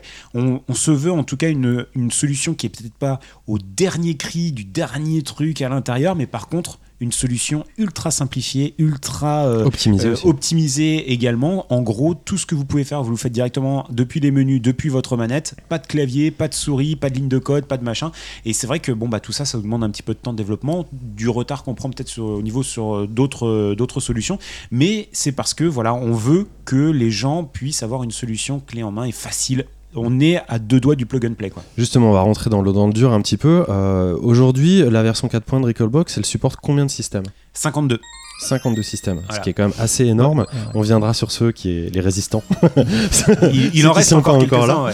Il reste encore euh, quelques-uns, mais c'est vrai que 52, oui, ça commence déjà à faire, à faire beaucoup. Et c'est vrai que moi, j'ai toujours un petit sourire quand je vois des gens euh, euh, justement en train de dire c'est quoi les prochains systèmes, etc. Vous vous rendez compte Attends, attends, on va parler, on va parler après. On va parler, on va en parler après. Je vais pas répondre à celle-là, mais en fait, je on, on, parle pas de console parce que parfois il va y avoir, on va dire des, des par exemple l'Apple 2 ou quoi que ce soit. C'est pas une console, c'est un ordinateur. Donc c'est pour ça que, voilà, c'est pour ça qu'on va dire, on va parler de système d'une manière générale, notamment par exemple parce que dans la dernière version, euh, il y a la DOSBox également, donc on est capable d'émuler MS-DOS à l'intérieur, donc on va ressortir les vieilles disquettes qu'on avait à l'époque, euh, en tout cas des jeux euh, d'antan, donc, donc voilà. Justement, est-ce que tu peux nous, nous, présenter un petit peu quelles sont les, nouveautés de la 4.1 ah, il y en a des centaines, il y en a vraiment ah. des centaines. Alors, Alors attends, je vais passer à la question d'après. On, va aller très rapidement, on va dire que les plus grosses nouveautés sont quasiment celles que vous voyez pas, parce qu'il y a un gros travail de fond derrière, on va dire sur l'architecture et la structure, on va dire même du, logiciel, euh, du système d'exploitation qui permet, on va dire, après de, de, nous de faire des mises à jour qui vont être beaucoup plus régulières parce que c'est vrai que ça faisait un an euh, qu'elle était attendue quand même cette euh, mise à jour.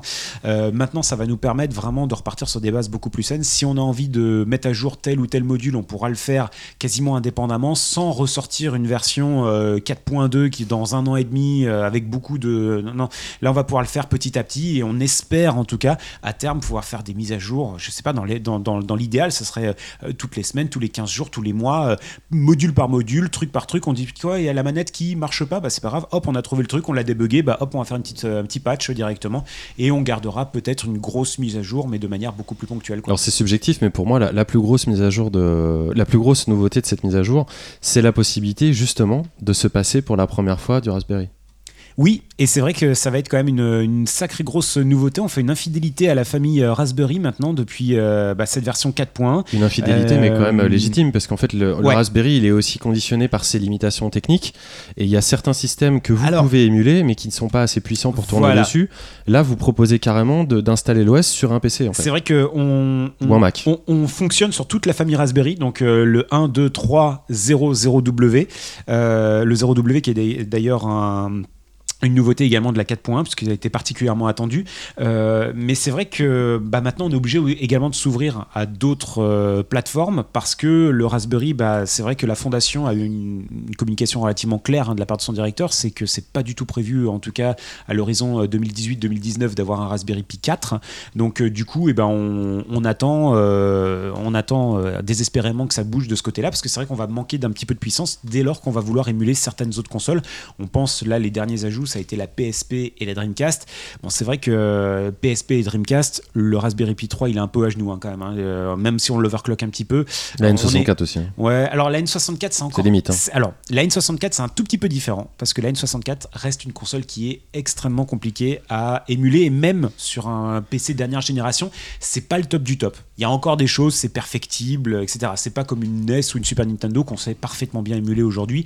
Euh, c'est vrai que la N64 reste encore un petit peu. Pourtant, on pourrait voilà. penser que ces anciennes consoles soient très faciles à, Eh ben à émuler. Et il reste encore des récalcitrantes aujourd'hui. D'accord. Il reste encore des Alors récalcitrantes. justement, y- on va y venir parce qu'on a des, des- des questions euh, de, de- de certains auditeurs.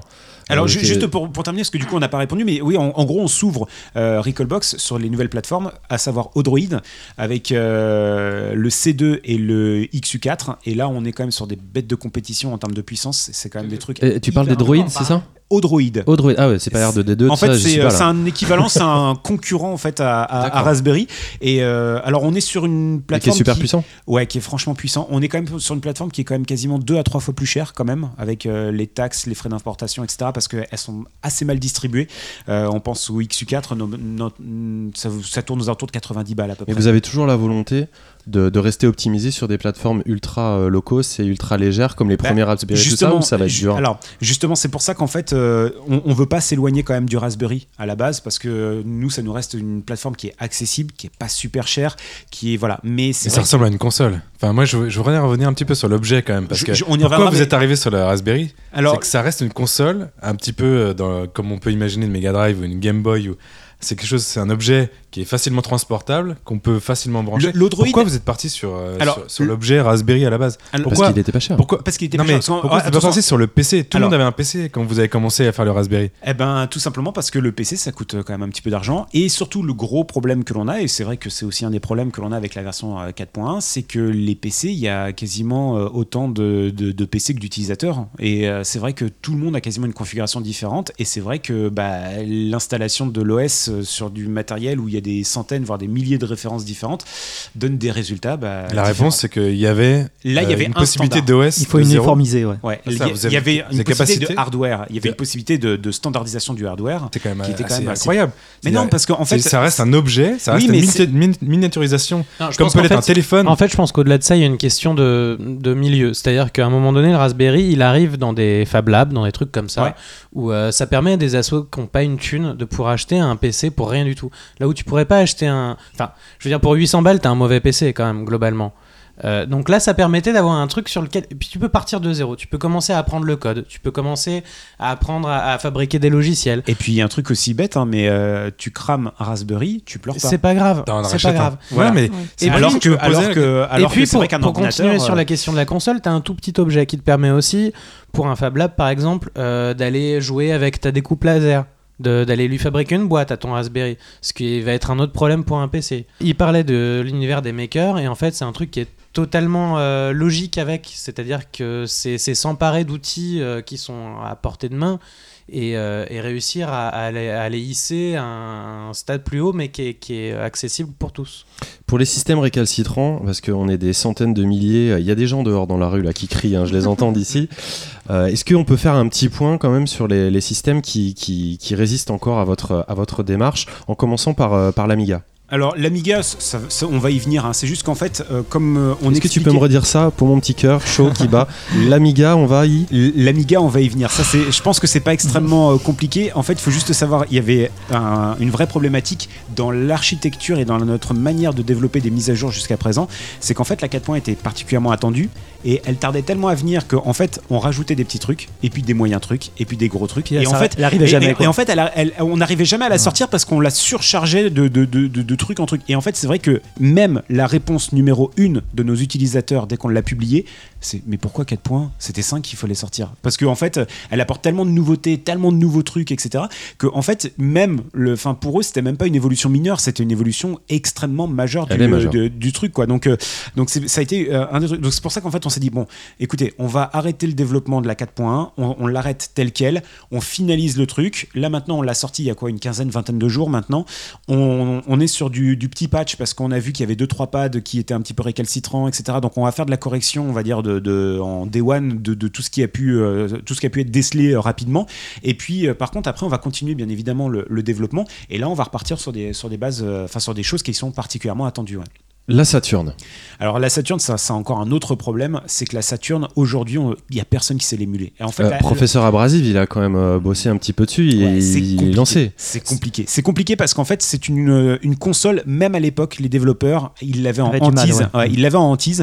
Parce qu'en fait, si vous, je vous invite à Il y a plein taper. de c'est une structure de folie. Voilà, non en fait, je vous invite à aller taper euh, Motherboard euh, Saturn et vous allez donc tomber sur la carte mère de la Saturn et vous allez vous rendre compte qu'en fait, sur la Saturn, vous avez à peu près une quinzaine de processeurs et coprocesseurs qui travaillent euh, d'ensemble, d'orchestre, quoi, pour euh, arriver à faire tourner cette, euh, cette, euh, cette console. C'est qu'en fait, il faut juste comprendre que l'émulation, c'est demander à un petit programme de resimuler des choses qui étaient faites dans le dur avec de- du, Physiquement. du- du hardware. Donc là, en gros, faut demander à un programme d'émuler une quinzaine de, de trucs qui travaillent euh, de- en, en- en synchro. C'est extrêmement compliqué et donc euh, c'est vrai que les résultats jusqu'à présent n'étaient pas très très sensationnels malheureusement. Et sérieusement, euh, si t'es un jeu Saturn euh, quel vous voulez jouer? Euh, Bomberman à 10. Ouais, bah, ça- il n'existe pas sur, sur notre console. Non, sérieusement, on- tu t'attaches à la, à la Saturn, euh, François, mais tu moi, je parle jouer pas, à au, quoi je parle sur pas au Saturn troll de ce podcast. Ah, Moi, j'avance, je suis constructif. non, mais il y, a- il y en a plein. Il y a- franchement, Non, il y avait- mais- il y, avait des trucs pas mal. Il y avait, euh, il y avait des shoot'em up qui étaient Il y extraordinaires. avait un Sonic sur euh, Saturn. Euh, oui, bah forcément. non, mais, c'était euh, une blague. c'était- Là, c'était mais je, troll. je- je pense que. Non, mais les- l'écoute pas, Fabrice, il est toujours Mais- non, mais par fait le coup à non, chaque c'est fois. vrai de que toute Hideo façon. Kojima, il avait fait des jeux sur euh, Saturn, là, Snatcher ou euh, je sais Je pas me quoi. rappelle plus, mais c'est vrai que la dernière fois, Ouais. la dernière fois, je suis allé à un salon du, du- du jeu vidéo. Ils avaient organisé un concours. On a fait un Bomberman à 10, su- à 10 en simultané, et c'est le seul hein, sur lequel on peut, on peut jouer comme ça à 10. C'est sur Saturn.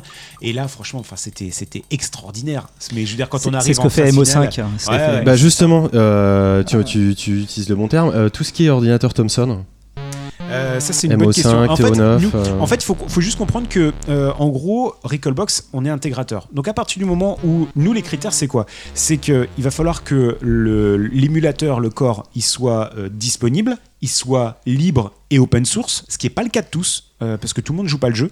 Euh, il faut également qu'il mais vous soit. êtes en contact avec les développeurs d'émulateurs, Bah, évidemment. nous, on, on se tient bien évidemment au courant de tout ce qui se passe. Ouais. Il faut également qu'il soit stable et fonctionnel, parce que c'est pareil, on parle par exemple de la Saturn, mais s'il y a que 5% des jeux qui fonctionnent, ça ne nous intéresse pas, parce que nous, après, c'est nous qui nous tapons le SAV en disant Eh, dis donc, euh, ça marche pas, ça marche pas. Bah, oui, tu- on le sait bien. Excuse-moi de te couper, tu dis vous êtes au courant, mais est-ce que vous avez réellement des échanges avec les développeurs d'émulateurs Ou parfois? On essaye, enfin on essaye sur certains, certains projets si on peut apporter Eux, aussi ils une sont pierre à- contents, euh, Non mais si, si on, si on peut apporter une pierre à l'édifice, mais généralement nous on arrive, euh, le produit est déjà quasiment fini en fait. hein, donc Parce est que c'est transparent dans votre OS pour le coup, il n'y a pas euh, sur- dans l'émulation du système, on ne voit pas qui a fait euh, l'émulateur, enfin on voit pas les équipes d'émulation qui travaillent avec encore une fois, l'idée, c'est nous, on veut simplifier à l'extrême. Bien sûr, on, non, bien sûr, bien sûr. on pourrait, mais c'est vrai qu'après, euh, encore une fois, euh, il faut juste remettre les choses dans leur contexte. Nous, vu qu'on est dans une, dans une volonté de simplification à l'extrême, etc., est-ce que de savoir, est-ce que tu peux émuler la Super Nintendo avec tel ou tel corps, tel ou tel émulateur, tel ou tel truc, est-ce que ça va intéresser la, la majeure partie de, de- de- de nos utilisateurs ou uniquement les, les- les plus pointus? Les plus pointus pourront y avoir accès dans les paramètres avancés qui sont peut-être un petit peu plus cachés dans les menus, sous-menus, etc. Ils vont pouvoir y accéder, mais par contre, pour le commun des mortels, ils pourront euh, jouer de manière totalement transparente. vous, sans avez rentrer, des, euh, vous avez des membres qui font des veilles hein, justement sur les émulateurs Ah bah, existants surtout, et tous les surtout, systèmes, etc. Surtout, bien évidemment. On, on- on se, on ça sert à rien d'envoyer plus de mails ou plus de messages. en fait, il y a déjà quelqu'un qui s'en Non, charge. mais c'est vrai qu'on est, on est toujours super preneur de, de- de- d'informations, de, trucs, mais c'est vrai que nous, bah, de toute façon, faut pas, faut pas se leurrer non plus. euh, C'est quand même une, une communauté qui est pas non plus. Enfin, je veux dire, ceux qui créent les émulateurs, les, les, les corps, etc., il y en a pas 36 millions, euh, Sur, malheureusement. on aimerait sur, bien, sur mais- l'Odyssey 2 par exemple, le vidéo pack, quand vous aviez annoncé pour la 4.1 qu'il y avait un clavier virtuel, moi je me faisais une joie et je me suis dit oh super l'émulateur va fonctionner, on va pouvoir faire un clavier, mais le clavier virtuel il est pas compatible avec les vidéo packs. Est-ce que, alors là, ce serait vraiment la grande question, est-ce que ce serait jouable sur un clavier virtuel? La réponse c'est non. La réponse c'est non. Non mais lançable. Bah non, mais je veux dire, la plupart des OS, euh, pardon, la plupart des systèmes. On pense à Videopack, on pense euh, au Commodore, on pense à d'autres systèmes comme ça. Est-ce que ce serait jouable ergonomiquement parlant avec un clavier virtuel? La réponse c'est un non négatif. Un nom négatif. Il faut, c'est comme si on était en train de me dire, est-ce qu'on peut jouer avec un pad virtuel? Alors on l'a fait. C'est vous, vous le pouvez. C'est-à-dire que là, par exemple, on est un peu plus nombreux euh, là ce soir. Il manque une manette. Et ben vous vous connectez avec votre smartphone et vous pouvez avoir une manette virtuelle tactile sur votre téléphone. C'est un truc qu'on a développé. Mais pour autant, c'est pas avec ça que vous allez devenir champion de Street Ouais. Fighter. hein. Est-ce que ce serait possible d'imaginer du multiplayer sur la Recalbox Alors multiplayer, ça serait un truc de fou Alors, multiplayer en local, certains Ouais. là, la limite vient de, de certains émulateurs. On arrive sur certains à monter jusqu'à 5 joueurs en simultané. mais en ligne, avec des serveurs. Et ça, ça va faire partie des choses sur lesquelles on, on fait de la veille parce qu'il y a beaucoup de choses qui sont en train de, de- de se développer là-dessus. Mm.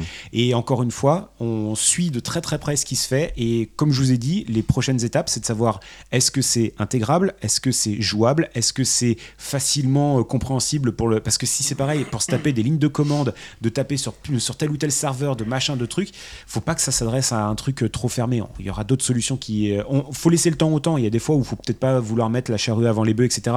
Mais ça, ça fait partie des choses. On suit avec beaucoup d'intérêt parce que ça serait vraiment top. Serait vraiment top. Même si je trouve que c'est anti-rétro à mort parce que je trouve que le rétro doit se faire en local et en multi, à, limite avec des magnétes à fil parce que ça garde un petit peu de charme. Mais euh, voilà, c'est des choses en tout cas, on, s'y intéresse énormément. Donc vous, vous cherchez même pas à développer le système, euh, je sais pas, de façon monétaire, quelle qu'elle soit, même pas avec un système participatif ou, des choses comme ça. On, on vous n'avez pose- pas besoin de ressources Alors, à ce niveau-là on, se- on se pose des questions. Alors, vous pouvez soutenir le projet euh, de différentes manières. Euh, vous pouvez soutenir le projet en apportant, comme moi je l'ai fait, du temps et de l'énergie, euh, en essayant peut-être d'apporter votre savoir-faire. Vous avez la possibilité de faire des dons sur euh, PayPal, parce qu'il faut savoir quand même que bah, quand on a autant d'utilisateurs, ça coûte quand même un petit peu en termes de serveurs, de déploiement, etc. C'est tout bête, mais acheter des boîtiers, acheter des Raspberry, acheter maintenant toutes les cartes qui existent, et puis surtout de plus en plus de manettes, d'accessoires, etc. Bah, ça, il faut qu'on les mette un petit peu de notre poche aussi. Donc, euh, euh, ça commence à coûter quand même un petit peu d'argent.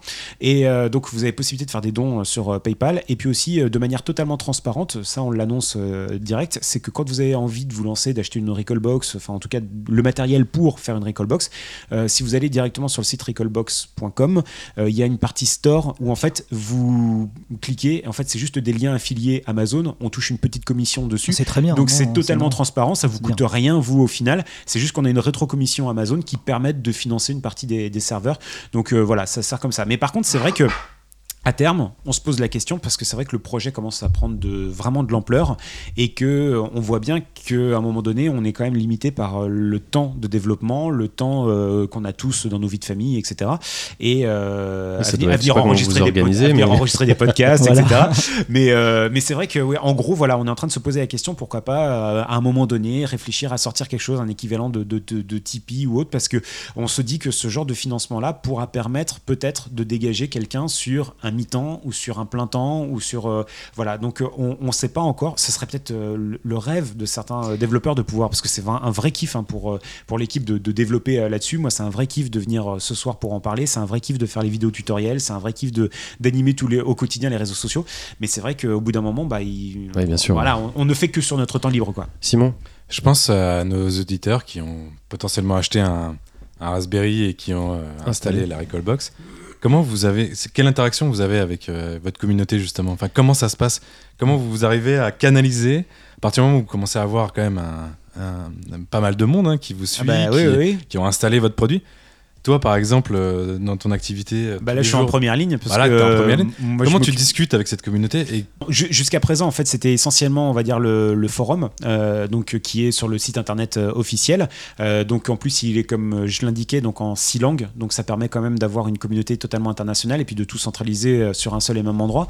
Euh, surtout qu'après, c'est assez facile parce que les développeurs sont instantanément ici. Le chan IRC est toujours disponible également. Les développeurs sont tout quasiment tout le temps dessus, euh, ce qui peut permettre un dépannage, on va dire, euh, voilà, quasiment instantané. donc c'est Euh, du temps réel C'est- Si quelqu'un installe, il y a un développeur de, de Bah chez oui, vous et encore une qui fois, peut voilà, répondre à une question. C'est incroyable. c'est ce C'est que- de la hotline. C'est ce que j'expliquais, c'est selon bien évidemment le- le- la, la- la disponibilité de chacun, parce qu'on n'est pas tous connectés à H24 derrière, mais on essaye en tout cas d'être le plus, euh, le plus euh, Réactif. bah, ouais, réactif possible. Moi, sur les réseaux sociaux, bah, je gère maintenant euh, une communauté de pratiquement 25 000 personnes, donc euh, ça commence aussi à, à faire, Ouais, ouais, ça- à Surtout faire pas ça, mal. Surtout là, je l'ai bien vu, hein, parce que à l'époque où j'ai, quand, quand j'ai récupéré les réseaux sociaux sociaux euh, au moment de la sortie de la version 4.0. On devait être quelque chose comme 400 ou 500 sur euh, la page euh, Recallbox francophone. Et que là, quand on a sorti la 4.1, on était à peu près quelque chose comme euh, 10 500. Et ça se gère pas du Ça, tout pareil. pareil. Non, parce que là, du coup, bah, là, ça a été euh, des questions par centaines et par centaines. Et là, au moment où je vous parle, parce que du coup, je me suis pas du tout connecté de, de la soirée, je vais vous le dire en temps réel, j'ai euh, 655 messages en attente. Sur, Très- sur très la peu de playlist. voilà.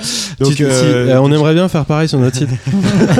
Pas du tout. Non, non. donc, euh, il va falloir que, va falloir que je m'y mette hein, de toute façon, mais euh, c'est vrai Fa- que. Fabrice, pour savoir quelqu'un qui va fabriquer sa Recallbox, est-ce qu'au niveau des mises à jour, il saura qu'il y aura, il y aura toujours un SAV quoi, qui va arriver, une mise à Ouais. jour tout le temps Bah, on essaye, Et- on espère. Et une question toute bête, est-ce qu'il y a un antivirus, quelque chose qui filtre en fait euh, euh, avec ça? Non, il y a rien du tout. Il Bah, pourrait rien. alors, rien. Déjà, question de Alors déjà, le, le- le truc tout bête, c'est qu'on invite vraiment les gens à télécharger les images parce que c'est une, c'est un fichier image Oui. en fait, hein, euh, ce qu'on appelle un fichier image disque. C'est pas une image à proprement parler, mais c'est un fichier image disque. Directement Euh, sur votre site. en Voilà, fait. qui a téléchargé sur notre site. Bien évidemment, nous derrière, on fait tout ce qu'il faut en termes de, de- de- de protection. Mais c'est vrai qu'il faut faire gaffe parce que vu que le code source est disponible, certains peuvent effectivement faire des modifications, euh, etc., etc.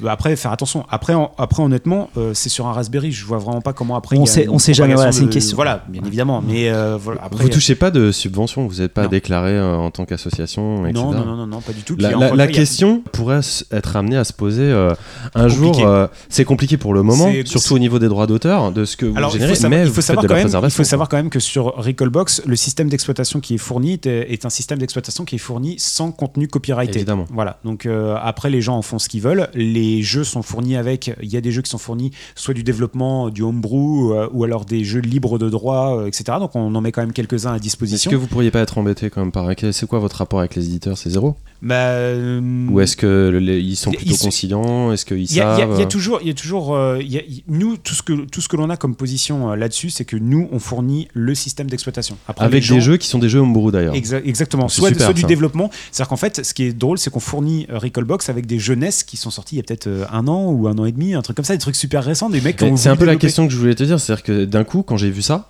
je me suis dit, mais ça pourrait être un nouveau canal de diffusion Mais pour, bien sûr, les, pour les jeux. Pour les jeux indés, par homebrew. exemple. Non, mais pour des jeux qui sortent sur Mega Drive aujourd'hui, ou, sur des, systèmes là, vous voyez par exemple, il y a euh, comment s'appelle Il y a un jeu Game Boy qui vient de sortir. Euh, le français avec les moutons là, c'est ça, Machin chip là, je sais plus ce que Ouais, c'est. ça, exactement. Il y a un jeu français Ah, je qui, vient de, dessus. qui, vient de, qui vient de sortir. Il y a le très attendu Paprium qui, qui est attendu comme le, comme le Messi qui devait sortir là quasiment euh, ces, ces jours-ci, qui a été repoussé à début 2018, qui est annoncé comme le, le- le Street of Rage 4 qu'on a, qu'on a jamais eu. Enfin, tu vois, tu, tu prends un indé qui, qui sort un jeu n'importe lequel ou quoi que ce soit, euh, il aimerait le mettre en démo, euh, même ne serait-ce que Ou un un étudiant, stage ou un truc comme ça, Ça euh, sur, sur un lieu public ou autre, ce serait mais juste une idée géniale. Nous derrière, on fournit le, le- truc, ça pourrait être un truc, tu vois, euh, donnant donnant, euh, hyper Gagnant, gagnant, intéressant, quoi. exactement. Moi, je veux, Exactement. je veux revenir sur cette idée de préservation pour, pour conclure sur tous ces, toutes ces belles choses, ce beau projet. C'est que, euh, de toute façon, au-delà de la nostalgie, parce qu'on parle de rétro là, mais on peut pas limiter le jeu vidéo à la fenêtre d'un ou deux ans euh, constitué par l'actualité euh, des nouveaux titres. C'est- impossible. Euh, on est tous, nous, on va parler de la, des, des nouveaux jeux, tout ça, mais on peut pas se passer du plaisir de regarder, euh, de regarder un film euh, d'il y, a- d'il y a quelques années. C'est exactement pareil pour, pour le jeu vidéo. D'autant plus que les solutions en dur, hardware, elles vont être de plus en plus abîmées par, le, par le temps. Les machines vont être de plus en plus compliquées à réparer ou à, ou à simplement à, à être utilisées. Les écrans Bah. cathodiques vont se faire plus rares. Vous, vous avez un rapport avec les expositions, avec les musées pour, la- pour le, le moment Est-ce qu'ils sont ils Moi, doivent je- être très je- regardants sur ce genre De de, toute façon, moi je reste persuadé que l'émulation c'est l'avenir du jeu vidéo, véritablement, parce que aujourd'hui on est tombé véritablement dans des consoles qui vont être quasiment impossibles à réparer, mais vraiment impossibles à réparer. Euh, on prend euh, de la NES, de la Super NES, etc. C'est des trucs, mais c'est increvable en termes de. Mais vraiment, et je pense qu'il y a plein de gens, et je pense notamment à FF Sisman qui est extraordinaire. Je sais pas si vous le connaissez, c'est le mec qui switch les, euh, Super Nintendo. C'est un mec, il arrive. Enfin, je, ne sais même pas s'il a vu une seule Super Nintendo en panne de sa vie ou une, Super Nintendo qui lui a résisté. Donc c'est vraiment du, hardware qui était vraiment super solide à l'époque. Mais euh, aujourd'hui, bah, forcément, avec la technologie, on est arrivé notamment avec l'apport du mécanique, à savoir bah, un lecteur euh, laser avec un moteur, avec une lentille qui se déplace, une lentille qui s'use. Et donc là, après, bah, on, on est sur des trucs qui vont être extrêmement, extrêmement compliqués. Et on l'a tous eu déjà. Je pense si autour de cette table, quelqu'un a réussi à avoir une PlayStation 1 qui a réussi à durer toute, la- toute sa vie, honnêtement, je. Fallait la retourner un moment. Ouais, Oui, ah voilà. bon, Ou alors l'a mettre verticale. verticale. On avait tous nos techniques pour essayer de lancer des jeux. Euh, et d'ailleurs, c'est drôle parce que tu vois, regarde, euh, on parle de ça, mais Recallbox, moi, ça m'a fait redécouvrir certaines intros de jeux que je n'ai jamais pu voir parce qu'elles sautaient systématiquement. J'avais beau avoir la console d'origine, le jeu d'origine ou quoi que ce soit, j'ai jamais pu voir l'intro et je me dis, ah ouais, c'était quand même pas si mal que ça quand même à l'époque. En fait, il y a un travail d'archive derrière. mais oui, garder, et, et c'est vrai que MO5, euh, loisirs numériques, ils sont. Franchement, c'est c'est- encore une fois l'émulation. On peut voir ça sous tous les angles. euh, voilà, moi tout ce que je vois, c'est que derrière Recallbox n'a pas une vocation euh, financière. Euh, moi, à mon niveau, et ça n'engage que moi, euh, c'est véritablement un outil de partage, de transmission véritablement, parce que parce qu'on a devant nous des choses où même on en parlait, j'en entendais encore un débat il n'y a pas si longtemps que ça. C'est extrêmement compliqué de ressortir des jeux. Pourquoi? Bah Parce qu'il y a des boîtes qui n'existent plus. Euh, je sais que il y a une actualité autour, par exemple, de Blade Runner. On peut pas parler Blade Runner sans parler de Flashback, par exemple. Euh, je veux dire, aujourd'hui, je sais même pas si Flashback pourrait ressortir euh, quelque part, parce que Ils ont essayé. que- Ils ont essayé sur est-ce- PS3, je Est-ce que non mais Non, je veux mais- dire, est-ce que Delphine Software, est-ce que ça, tu Ah, vois, le faire tu- tu- officiellement. Croisière.canada. voilà, tu Au vois, niveau tout- des droits. Ouais, au niveau Oui. des droits, parce qu'il faut savoir qu'il faut que tout le monde soit d'accord, euh, et c'est un vrai casse-tête, c'est un vrai casse-tête juridique. Par rapport à la question de François, vous n'êtes pas encore présent dans un musée, par exemple. Euh, il me Bah, vous avez fait des... Non, mais Oui, vous me avez pas, participé mais à des a- expos déjà. Ouais, le on, système. on- euh, on- on par- on participe à- notamment à Prestart, là, qui a lieu en ce moment euh, du côté donc de, du centre euh, Beaubourg euh, à Paris, euh, le centre Pompidou. Euh, on a également euh, différentes euh, associations euh, locales qui, euh, qui mettent des choses en place. Les médiathèques, on est vachement présents. On sait qu'il y, y a- des gens qui sont passionnés, qui, qui justement veulent avoir euh, une petite borne avec plein de jeux dessus pour euh, faire de la transmission, pour montrer euh, ce que c'était que Metal Gear euh, au tout début sur, euh, sur NES, ce que c'était que le premier Grand Turismo, alors qu'il y a le, le 5, le 6, le 7 qui est en train de sortir. Là, je sais même plus com- combien on est euh, maintenant, parce que j'ai un peu déconnecté. Euh, mais euh, c'est c'est hyper intéressant, en fait. On réapprend l'histoire du, du jeu vidéo, on voit son évolution. Moi, c'est drôle quand euh, j'entends parler, euh, par exemple, le, le GTA. Pour beaucoup, GTA a commencé avec le 3. Bah non, Non, non, il y a eu le 1. le 1, le deux, 2, le London, etc. Et c'est vrai que c'est, enfin, c'était voilà, c'était un, c'était un peu badass à, l'époque. Et puis c'était, drôle, quoi. Ça, on en parle beaucoup parce que là, en plus, euh, depuis euh, quelques mois, on, on- on a beaucoup de, de- de- de- de consoles mini rétro qui sortent dans l'actualité. Mais euh, il y a un certain regain d'intérêt hein, depuis des années euh, du fait de l'effet générationnel en fait euh, du rétro gaming. Mais ce rôle, ça va être encore plus important pour l'avenir quand cette génération, justement, je parle de nous, euh, quand on va péricliter. Parce qu'en fait, qu'est-ce qui va rester Non, jamais. de ce patrimoine, qu'est-ce qui va rester de cette histoire si on n'a plus les gens qui ont connu ces machines, si on n'a plus les machines pour les faire fonctionner? D'où pour moi aussi l'importance qu'il y a euh, sur, sur ce Mais, projet mais je d'animation. pense que mais c'est, c'est comme, c'est comme beaucoup de choses en fait. Il y a, il y a, euh, je pense qu'il y a peut-être des choses qui ne nous survivront peut-être pas parce que euh, il y a des choses qui vont tomber dans l'oubli. euh, Oui, il y aura une sélection. Il y aura un une tri- sélection voilà, qui va qui va se faire et puis euh, et puis voilà. Après il y aura peut-être, euh, je pense que des- il y a des choses qui seront indétrônables. Le- tous ceux qui ont réussi à révolutionner le genre, Mario quand- en termes de gameplay, je veux dire, on met n'importe quel gamin de, de, de 5-6 ans devant un Mario, il va rester l'après-midi dessus. C'est tellement coloré, c'est tellement addictif, c'est tellement simple à prendre en main que que ça, je suis persuadé que ça traversera les générations. Tetris. Tetris Tetris, le- oui, non mais il y a, Alors il y a- que il y a- c'est la base. Mais oui, mais il y a, mais il y a des choses qui, qui resteront, mais c'est pas forcément le, le, le- le cas de, de tous. Et c'est vrai que après, au bout d'un moment, mais c'est comme la hype qui est en ce moment sur, euh, sur euh, les, les jeux vidéo euh, rétro physiques, je parle. Je suis persuadé que ça va, dé- ça va péricliter à un moment donné parce que à un moment donné, on va arriver sur la génération, par exemple 2000, la génération 2000 qui aura pas connu euh, toutes ces, euh, tous ceux qui sont nés dans les années 2000, qui n'auront pas connu tout ça et qui ne verront pas, par exemple, j'étais en train de regarder encore. J'ai vu là tout à l'heure en, en partant euh, eBay un Majora's Mask sur euh, Nintendo 64 qui était aux alentours de 2000 euros sur eBay. Ouais. Mais ça, c'est bien que vous cassiez un peu ce côté spéculatif aussi. Ouais. En tout cas, ça participe et c'est bon, c'est Ouais. un petit peu abusé quoi. Ariane, tu Oui. voulais ajouter un truc Alors, avant qu'on conclue? question. Euh, est-ce que vous vous arrêtez à une console spécifique ou est-ce que par exemple dans 10 ans la PS3 fera partie de la rétro? Ça, c'est une bonne question. C'est une bonne question et c'est vrai que même nous en interne, déjà, euh, la, la Dreamcast qui est en train de sortir, etc., c'est pas trop des, euh, des, des consoles. Enfin, moi, à mes yeux, c'est pas des consoles rétro, quoi. Mais, mais bon, après, euh, je pense qu'il faut laisser le, le temps au temps. C'est-à-dire que je pense que c'est un petit peu comme tout, c'est comme un, un bon film, un bon vin ou quoi que ce soit, faut le laisser un petit peu mûrir également, l'oublier, euh, l'oublier, vraiment, euh, juste l'oublier, et puis après re- le ressortir avec peut-être euh, un, un petit 10 ans d'âge ou quoi que ce soit. Et là, on se dit, bah ouais, c'est vrai que franchement, il y avait des trucs qui étaient quand même vachement cool à l'époque, il y avait tel ou tel truc et tout ça. Mais c'est vrai que voilà, si on ressort tout de suite, par exemple, la PS3, je- franchement, on n'y prendrait aucun plaisir. Parce Oui, y a euh, y joue toujours.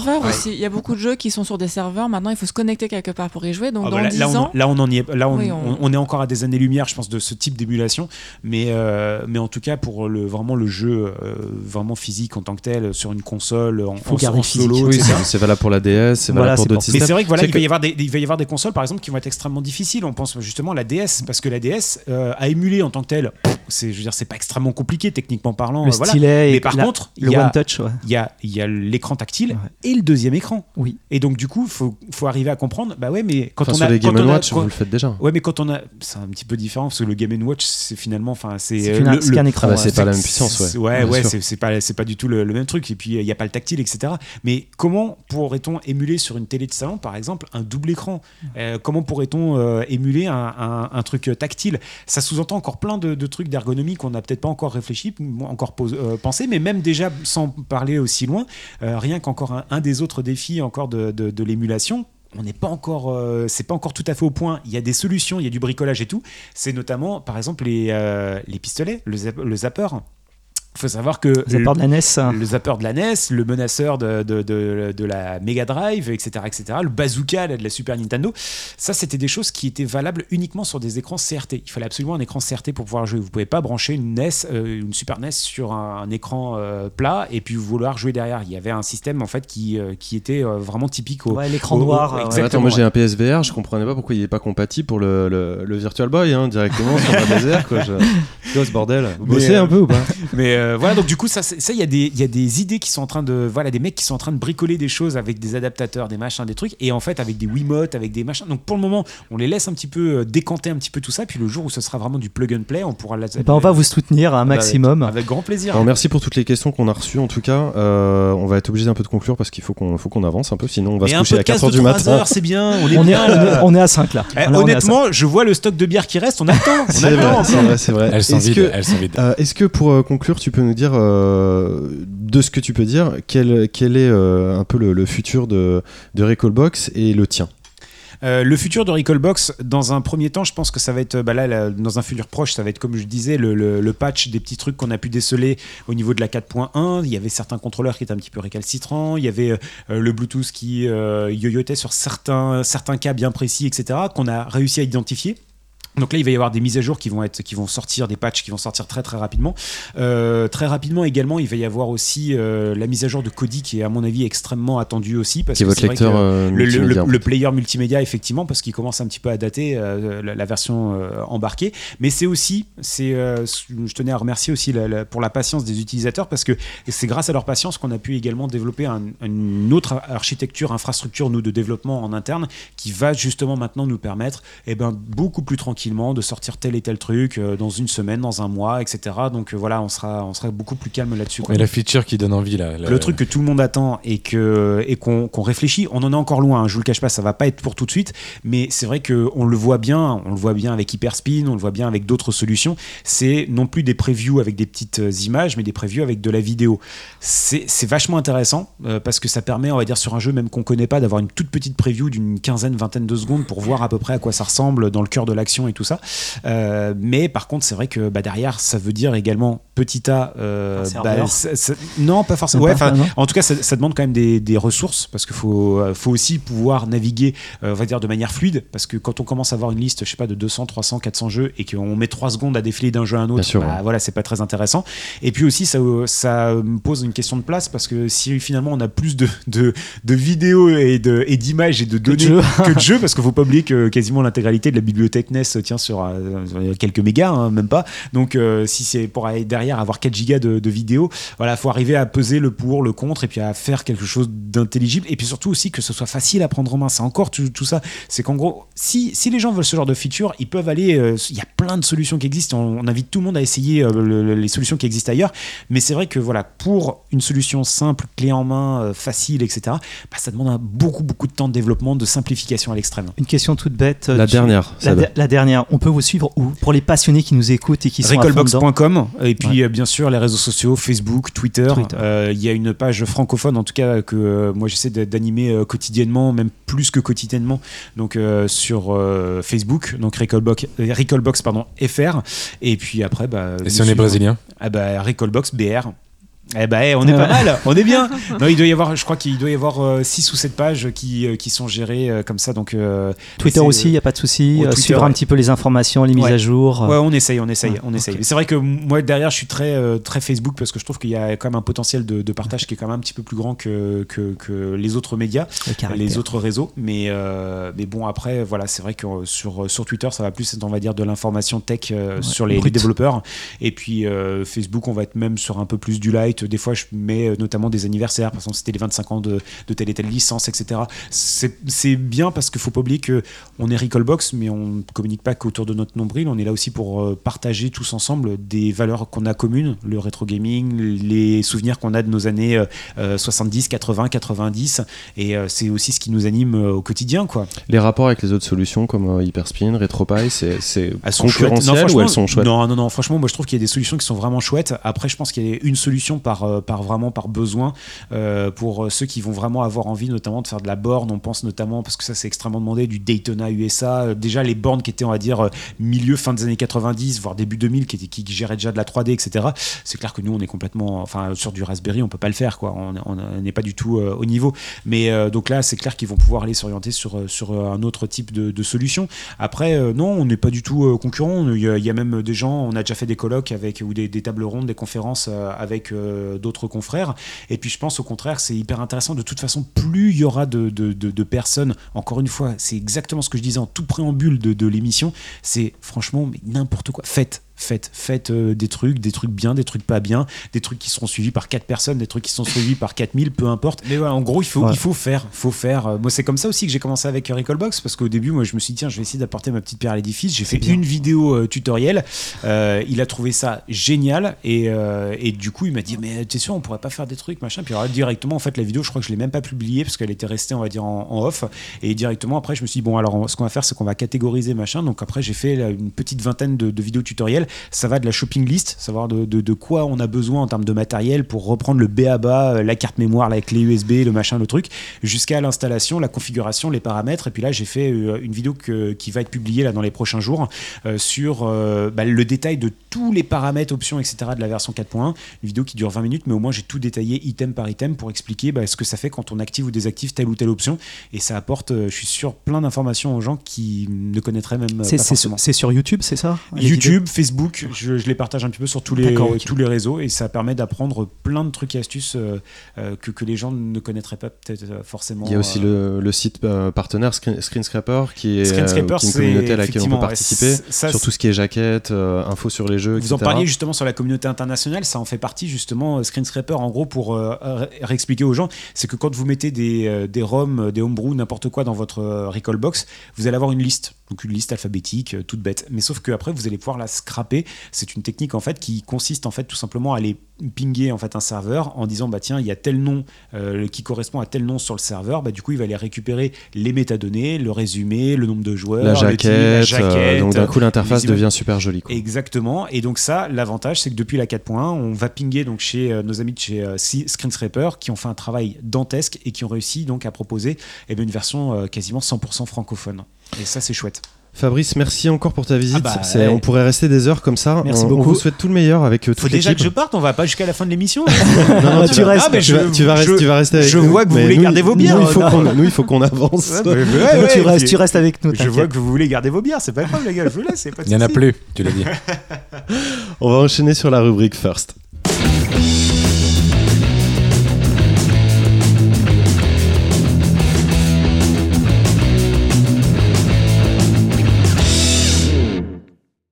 Salut à tous, ici Effelbond et bienvenue à bord de First, la chronique où l'on découvre un jeu qui a été le premier à faire quelque chose dans l'histoire du jeu vidéo. Mais sans plus attendre, une autre polémique. Let me tell you a quote by Square Enix. Final Fantasy VII Remake will be told across a multi part series, with each entry providing its own unique experience. Oh mon dieu, cette polémique. Mais au fait, pourquoi elle a existé? Le jeu sous format épisodique est une manière d'explorer une histoire complète d'un jeu vidéo en plusieurs morceaux plutôt que sous la forme d'un jeu complet. Les développeurs indépendants, entre autres, utilisent ce procédé afin de pouvoir exprimer leur créativité sous un modèle économique viable pour eux comme pour le joueur. Dans le domaine, le champion de toute catégorie est Telltale Games. Perçu comme une facilité honteuse par certains et comme une nouvelle manière de créer pour d'autres, le format épisodique est maintenant ancré dans le paysage ludique et pour longtemps. D'ailleurs, voici la question du jour. Quel est le premier jeu épisodique? Temple of Apshai, sorti en 1979 sur TRS-80. Avant de parler du jeu, nous allons parler de son créateur, Jim Connolly. En 1978, Jim Connolly est un passionné des jeux de rôle papier type Donjons et Dragons. C'était bien avant World of Warcraft ou encore GTA, les jeux qui, selon les médias traditionnels, rendaient débiles nos enfants. Mais Jim n'est pas de cet avis et achète un Commodore CET sur lequel il tente de réaliser un jeu sur sa passion. Étant un simple programmeur, le résultat est loin de ses espérances et pour avoir une notion de game design autour de la simple technique, Connolly engage John Freeman, un journaliste passionné du jeu et co-joueur de Donjons et Dragons. Ensemble, ils créent l'entreprise Automated Simulation, Future Epics, et terminent leur première réalisation, Starfleet Onion. Pour Temple of Apshai, nous partons de l'espace pour atterrir dans les donjons. Bien décidés à en faire le premier titre d'une longue série appelée Dungeon Quest, les deux programmeurs décident d'engager une troisième personne, Jeff Johnson. Son rôle sera d'être le level designer du jeu, car oui, Temple of Apshai sera un titre graphique. Toujours programmé en langage basique, il contiendra plus de 200 pièces et 30 types de monstres différents. Malheureusement, nous sommes en 1979 et le TRS-80 est seulement capable d'afficher des graphismes en noir et blanc. Par ailleurs, le système de sauvegarde, si on peut l'appeler ainsi, consistait à réécrire toutes les informations de notre personnage à chaque début de partie.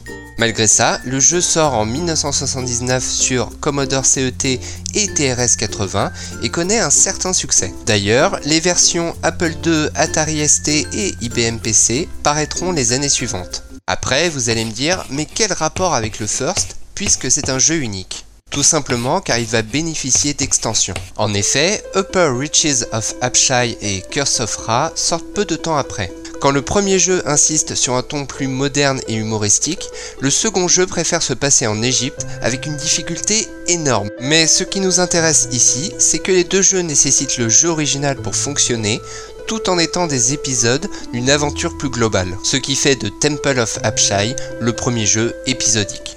Et oui, c'est déjà la fin.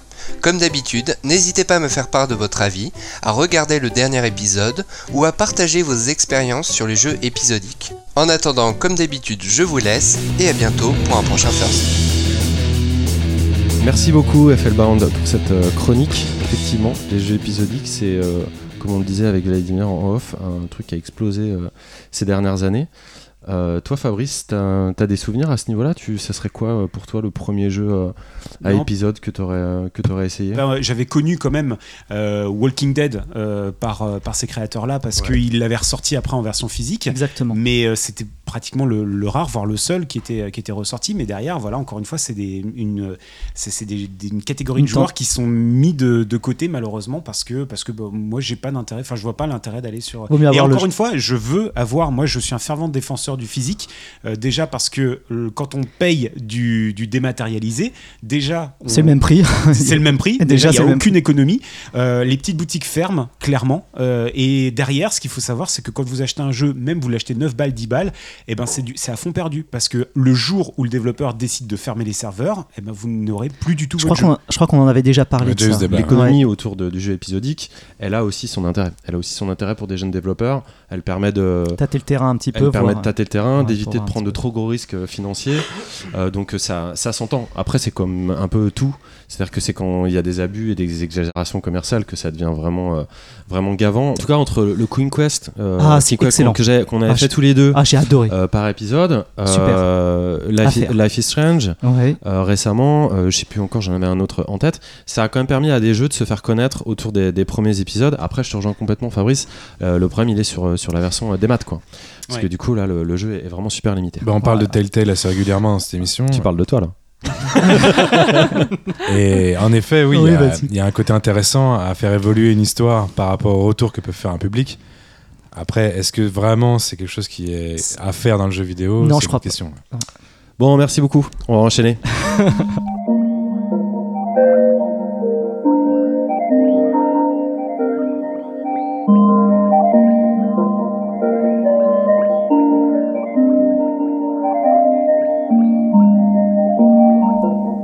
Alors le point VR du mois, euh, un point VR assez rapide ce mois-ci. Au niveau du hardware, ça commence un petit peu à bouger. Euh, on a eu euh, notamment des nouvelles de Sony euh, qui euh, a présenté un nouveau casque euh, pour le PlayStation VR. Enfin un nouveau casque, vous emballez pas. C'est pas non plus un PSVR 2, c'est juste une nouvelle itération du casque qui n'embarque pas énormément de grandes technologies chamboulées, mais quand même qui a une, un- une amélioration du design en simplifiant les câbles et en amenant un, petit, un petit micro intégré. Donc c'est quand même un design bah, bah, plutôt, plutôt bienvenu, euh, si le casque n'est pas sorti euh, il y a très longtemps. Ça montre en compagnie de la compatibilité avec l'affichage HDR que Sony euh, pousse toujours son petit poulain et ils ont bien raison de le faire. Mais bon, c'est pas non plus euh, une, grande, une grande révolution. Ceci étant, ça se fait en parallèle avec d'autres annonces d'autres constructeurs sur la VR, de, sur la VR. En l'occurrence, chez Facebook, euh, tu voulais nous en parler, Simon d'ailleurs? Bah, justement, tu parlais de l'abandon de- câbles. Ben, en fait, notre ami Zuckerberg vient d'annoncer, puisque à la base, en rachetant Oculus, il voulait qu'un maximum de gens profitent de la VR. Il vient d'annoncer qu'il allait euh, fournir au grand public un produit à 200 euros, sans câble, et permettant de faire de la VR de façon indépendante dans un casque Tu parles de l'Oculus Go, c'est ça? Hein Oui, l'Oculus Go. En gros, il a annoncé, c'est simple, euh, mon but c'est de toucher le plus grand nombre. D'ici, euh, je sais plus, c'est 1, 2, 3 ans, je veux qu'il y ait un milliard de personnes qui touchent, il l'a dit, j'ai un milliard, je l'invente pas. Il faut, je veux qu'il y ait un milliard de personnes qui aient la VR chez eux, et donc je vais proposer un produit à 200 euros, qui sera un casque, euh, qui, à mon avis, il l'a pas précisé techniquement, parce que les gens qui suivaient euh, la présentation ne, ne pouvaient pas forcément comprendre techniquement à quel point ça allait être puissant, mais euh, on, sait, personnellement, on sait à quel point c'est puissant. ça va, ça va lire de la vidéo. Euh, c'est un casque qui est très légèrement plus puissant qu'un Samsung Gear VR. C'est ça, ça va lire de la vidéo et potentiellement ça va streamer via des ondes radio euh, des choses qui pourraient venir d'un émetteur euh, via une technologie qui aujourd'hui n'est pas hyper répandue. On en parlait. Euh, moi, je suis, je suis heureux que ce type de casque et ce type de- de- d'innovation euh, soit faite. Ça va permettre à beaucoup, beaucoup d'expériences et à beaucoup de nou- nouveaux utilisateurs d'essayer la VR dans des meilleures conditions. Ceci étant, on est encore très loin de- du gap, du gap qu'on attend. Là, tu parles que du projet Oculus Go, mais ils ont aussi parlé de leur projet Santa Cruz, qui serait un, qui, qui est pas encore totalement dévoilé, mais qui serait un, un- un- un un petit peu plus haut de gamme euh, et qui intégrerait la reconnaissance de mouvement euh, directement sans capteur externe type euh, Vive. Donc c'est très bien, tout ça on, on, at- on attend de voir. Après, là où je me fais un peu leur défenseur, c'est que si tu veux, les, constructeurs ils sont bien au courant de ce qu'il faudrait. Là, le problème, c'est plus un problème de, temporalité entre le moment où la technologie va redevenir abordable et elle va permettre de passer ce fameux gap qu'on attend tous. Euh, sur le papier, je pense qu'il est très possible euh, euh, de produire un, un casque qui, qui soit très prometteur, mais ça ne servira à rien s'il était affiché à un prix de 25 000 euros. Il n'attirerait pas les développeurs pour pouvoir faire des expériences dessus. Mais ce que tu dis, c'est déjà ce qui a on en parlait été- déjà la dernière fois. C'est déjà ce qui a été proposé, c'est-à-dire que tu dis 25 000 euros, mais c'est pas 25 000 euros, C'est l'accessibilité qui est en question, c'est pas tellement la technologie. tel qu'il est, l'HTC Vive et même le PSVR. Aujourd'hui, ça peut pas toucher le plus grand nombre. Chaque fois, tu parles de technologie, c'est-à-dire de faire mieux en technologie. Mais en fait, non, il faut juste faire moins en technologie, arriver à une chose plus simple, plus, euh, plus concrète, que tout le monde l'ait sur les yeux. Et là, on pourra évoluer. Et là, il y aura je des pas, je suis pas d'accord avec ça. Je pense qu'en en revenant avec moins de technologie, en fait, finalement, on revient à faire la VR dont tout le monde rigole depuis 15 ans, euh, qui est euh, la VR. Enfin, à un moment donné, on va, y a Zuckerberg va nous vendre des lunettes. euh, euh, un côté rouge, un côté bleu en disant regardez je fais de la 3D pour euh, 2,50€. Et effectivement, il fait de la 3D pour 2,50€. Tu sais que Il peut nous mettre un casque à 200 euros sur les yeux, on regarde une vidéo. Ça, ça n'est pas, Eh ça bah, n'est pas ce qu'on attend de la VR. la technologie elle évolue. Alors, moi, Et- moi, là, ce que, enfin, ce que j'ai envie de répondre, c'est que la masse est intéressée s'il y a une promesse euh, d'effet, en fait. Et la promesse d'effet ne sera atteinte que par euh, un gap technologique. Donc, si tu veux, pour moi, il en gros, euh, ce que je dis, c'est que la VR, elle va exploser, mais il faut encore attendre au minimum deux ou trois ans. Au minimum. La promesse des faits, la plupart des gens euh, qui m'entourent n'ont jamais essayé la VR. Je crois comprendre ce que Simon a essayé d'exprimer et je suis assez d'accord avec lui. Si j'essayais de dire un peu différemment, euh, ce qu'il dit, c'est qu'au-delà de la déception des early adopters, euh, là, les gens qui vont être ciblés par les, les constructeurs, ça va être des gens qui sont moins exigeants que nous-mêmes. Et donc, euh, il va y avoir une grosse masse qui va relier et un intérêt qui va ressurgir de cette nouvelle manne d'inté- euh, Oui, d'intérêt. mais il y en a qui existent. Je tiens à dire que ce point Il VR mensuel n'est pas l'occasion de faire un débat idéologique sur la VR Non, mais à chaque il fois. y a des gens qui aujourd'hui ont des. Samsung Galaxy Oui. chez eux et ils ont des solutions gratuites de se faire des casques en carton chez eux. Ils ne le font pas. Non, Je parce qu'ils doivent acheter un Mais téléphone à le 800 euros. Mais ils l'ont. Il y a des gens oui. qui auront ce téléphone et qui ne font pas cette expérience-là. Encore une fois, hein, des, des choses euh, se passent. Moi, j'ai relevé deux trucs euh, euh, ce mois-ci. D'abord, l'annonce de Respawn, le studio euh, de Titanfall, qui ont annoncé un projet sur, sur la réalité virtuelle, en l'occurrence le casque de Facebook, dont on parle. Donc, c'est pas n'importe quel studio aussi. Et un autre truc que je trouvais plus anecdotique mais marrant, c'est un appareil olfactif qui s'appelle le Vaxo VR, qui est un appareil donc de retransmission euh, et de recréation euh, d'odeurs de synthèse qui est devenu compatible avec le PSVR. Donc euh, ça c'est un truc qui a été en démonstration au TGS de cette année. Je sais pas du tout si c'est arrivé en Europe. Il n'est pas que compatible avec le, avec le PSVR. hein. D'ailleurs c'est compatible aussi avec le Vive et le Rift. Euh, mais je trouverais ça, je trouverais ça marrant. Je suis curieux de, je suis curieux de, De sentir. Mais euh, bref c'est un truc que quand même je vais, je vais regarder si j'ai l'occasion de tester ça. Je vous en reparlerai. Et c'est fini pour ce point VR euh, mensuel un peu tumultueux. Euh, et on va passer à toi, Vlad. Tu vas nous parler de Midnight Things, The Highway.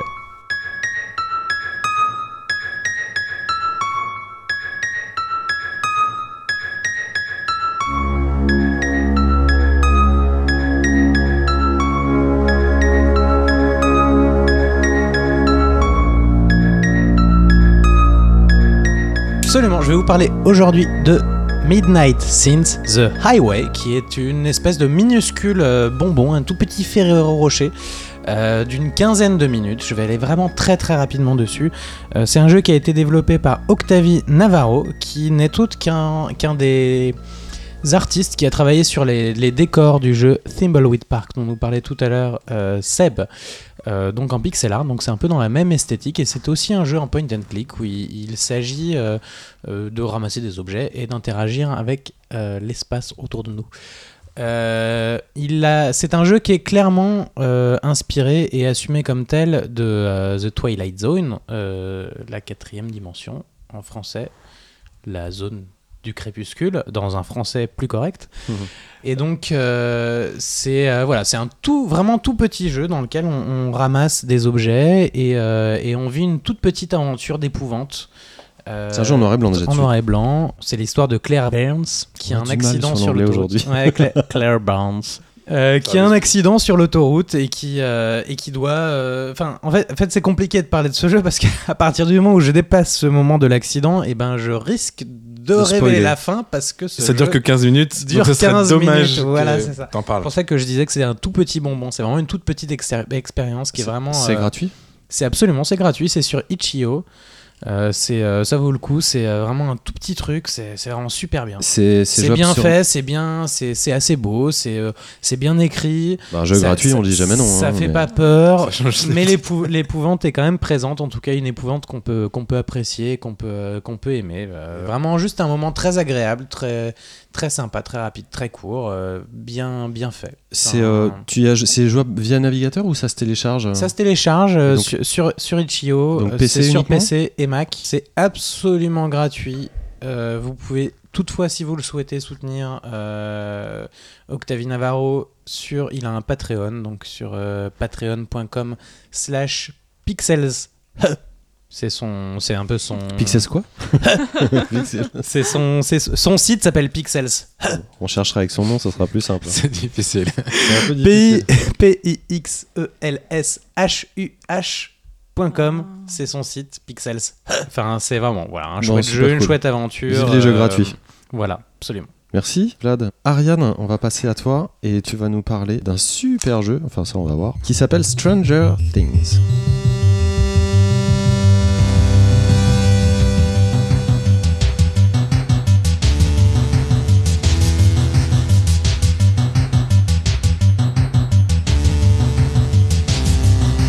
Aussi j'ai mon petit bonbon euh, gratuit du mois qui s'appelle Stranger Things. Donc c'est C'est gratuit aussi. c'est Mais gratuit mais c'est une thématique dans cette émission, c'est pas mais je possible. sais pas, écoute, C'est rétro. euh, c'est un jeu mobile, hein, donc c'est iOS ou Android.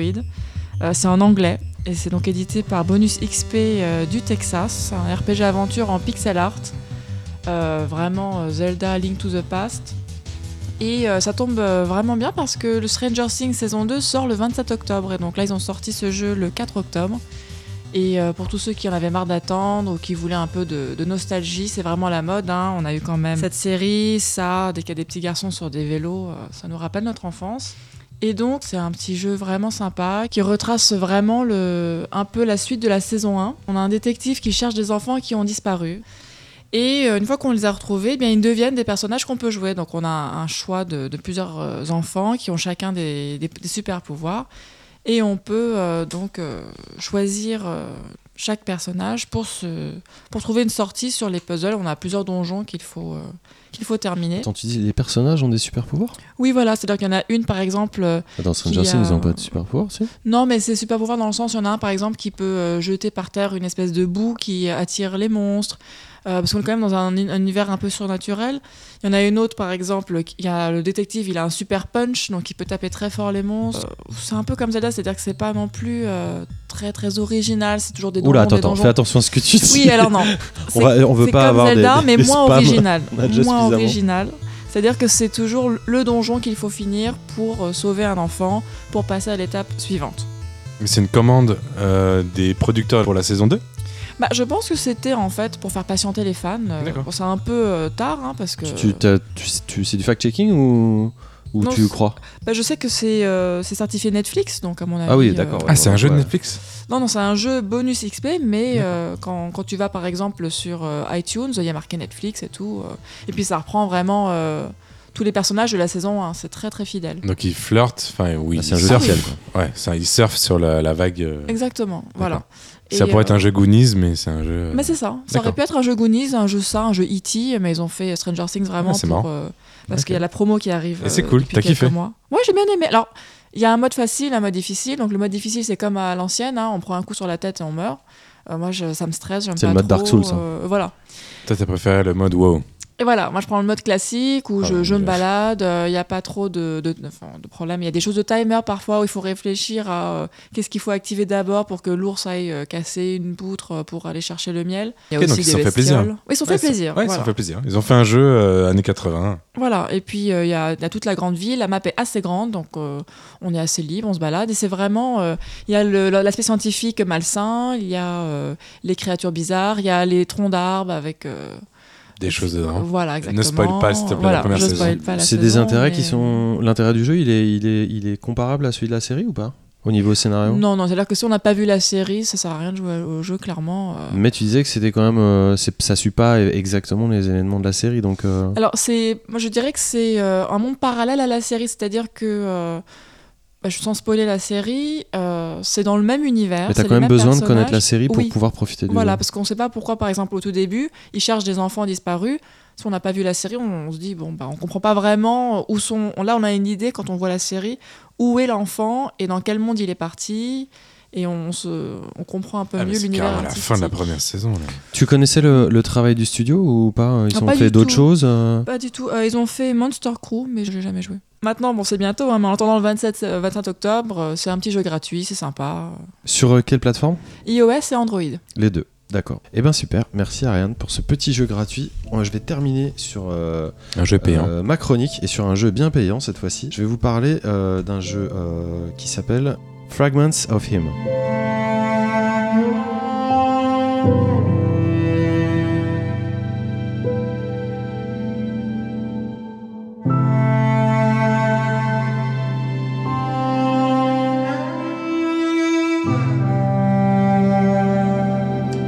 Alors Fragments of Him, c'est un jeu d'un studio qui s'appelle Sassybot, qui est un studio indépendant créé en 2012 par des étudiants du programme International Game Architecture and Design de l'université de Breda et c'est aux Pays-Bas.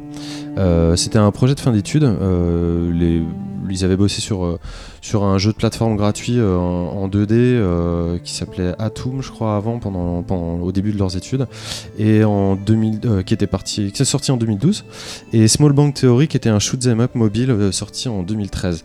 Mais bon, Fragments of Film, c'est vraiment le, le projet un peu plus, un peu plus important. C'est sorti sur PC le 3 mai euh, 2016 et le 26 septembre sur 2017 sur PS4. C'était un jeu qui était issu d'un proto euh, développé pendant la Ludum Dare 20 euh, 26.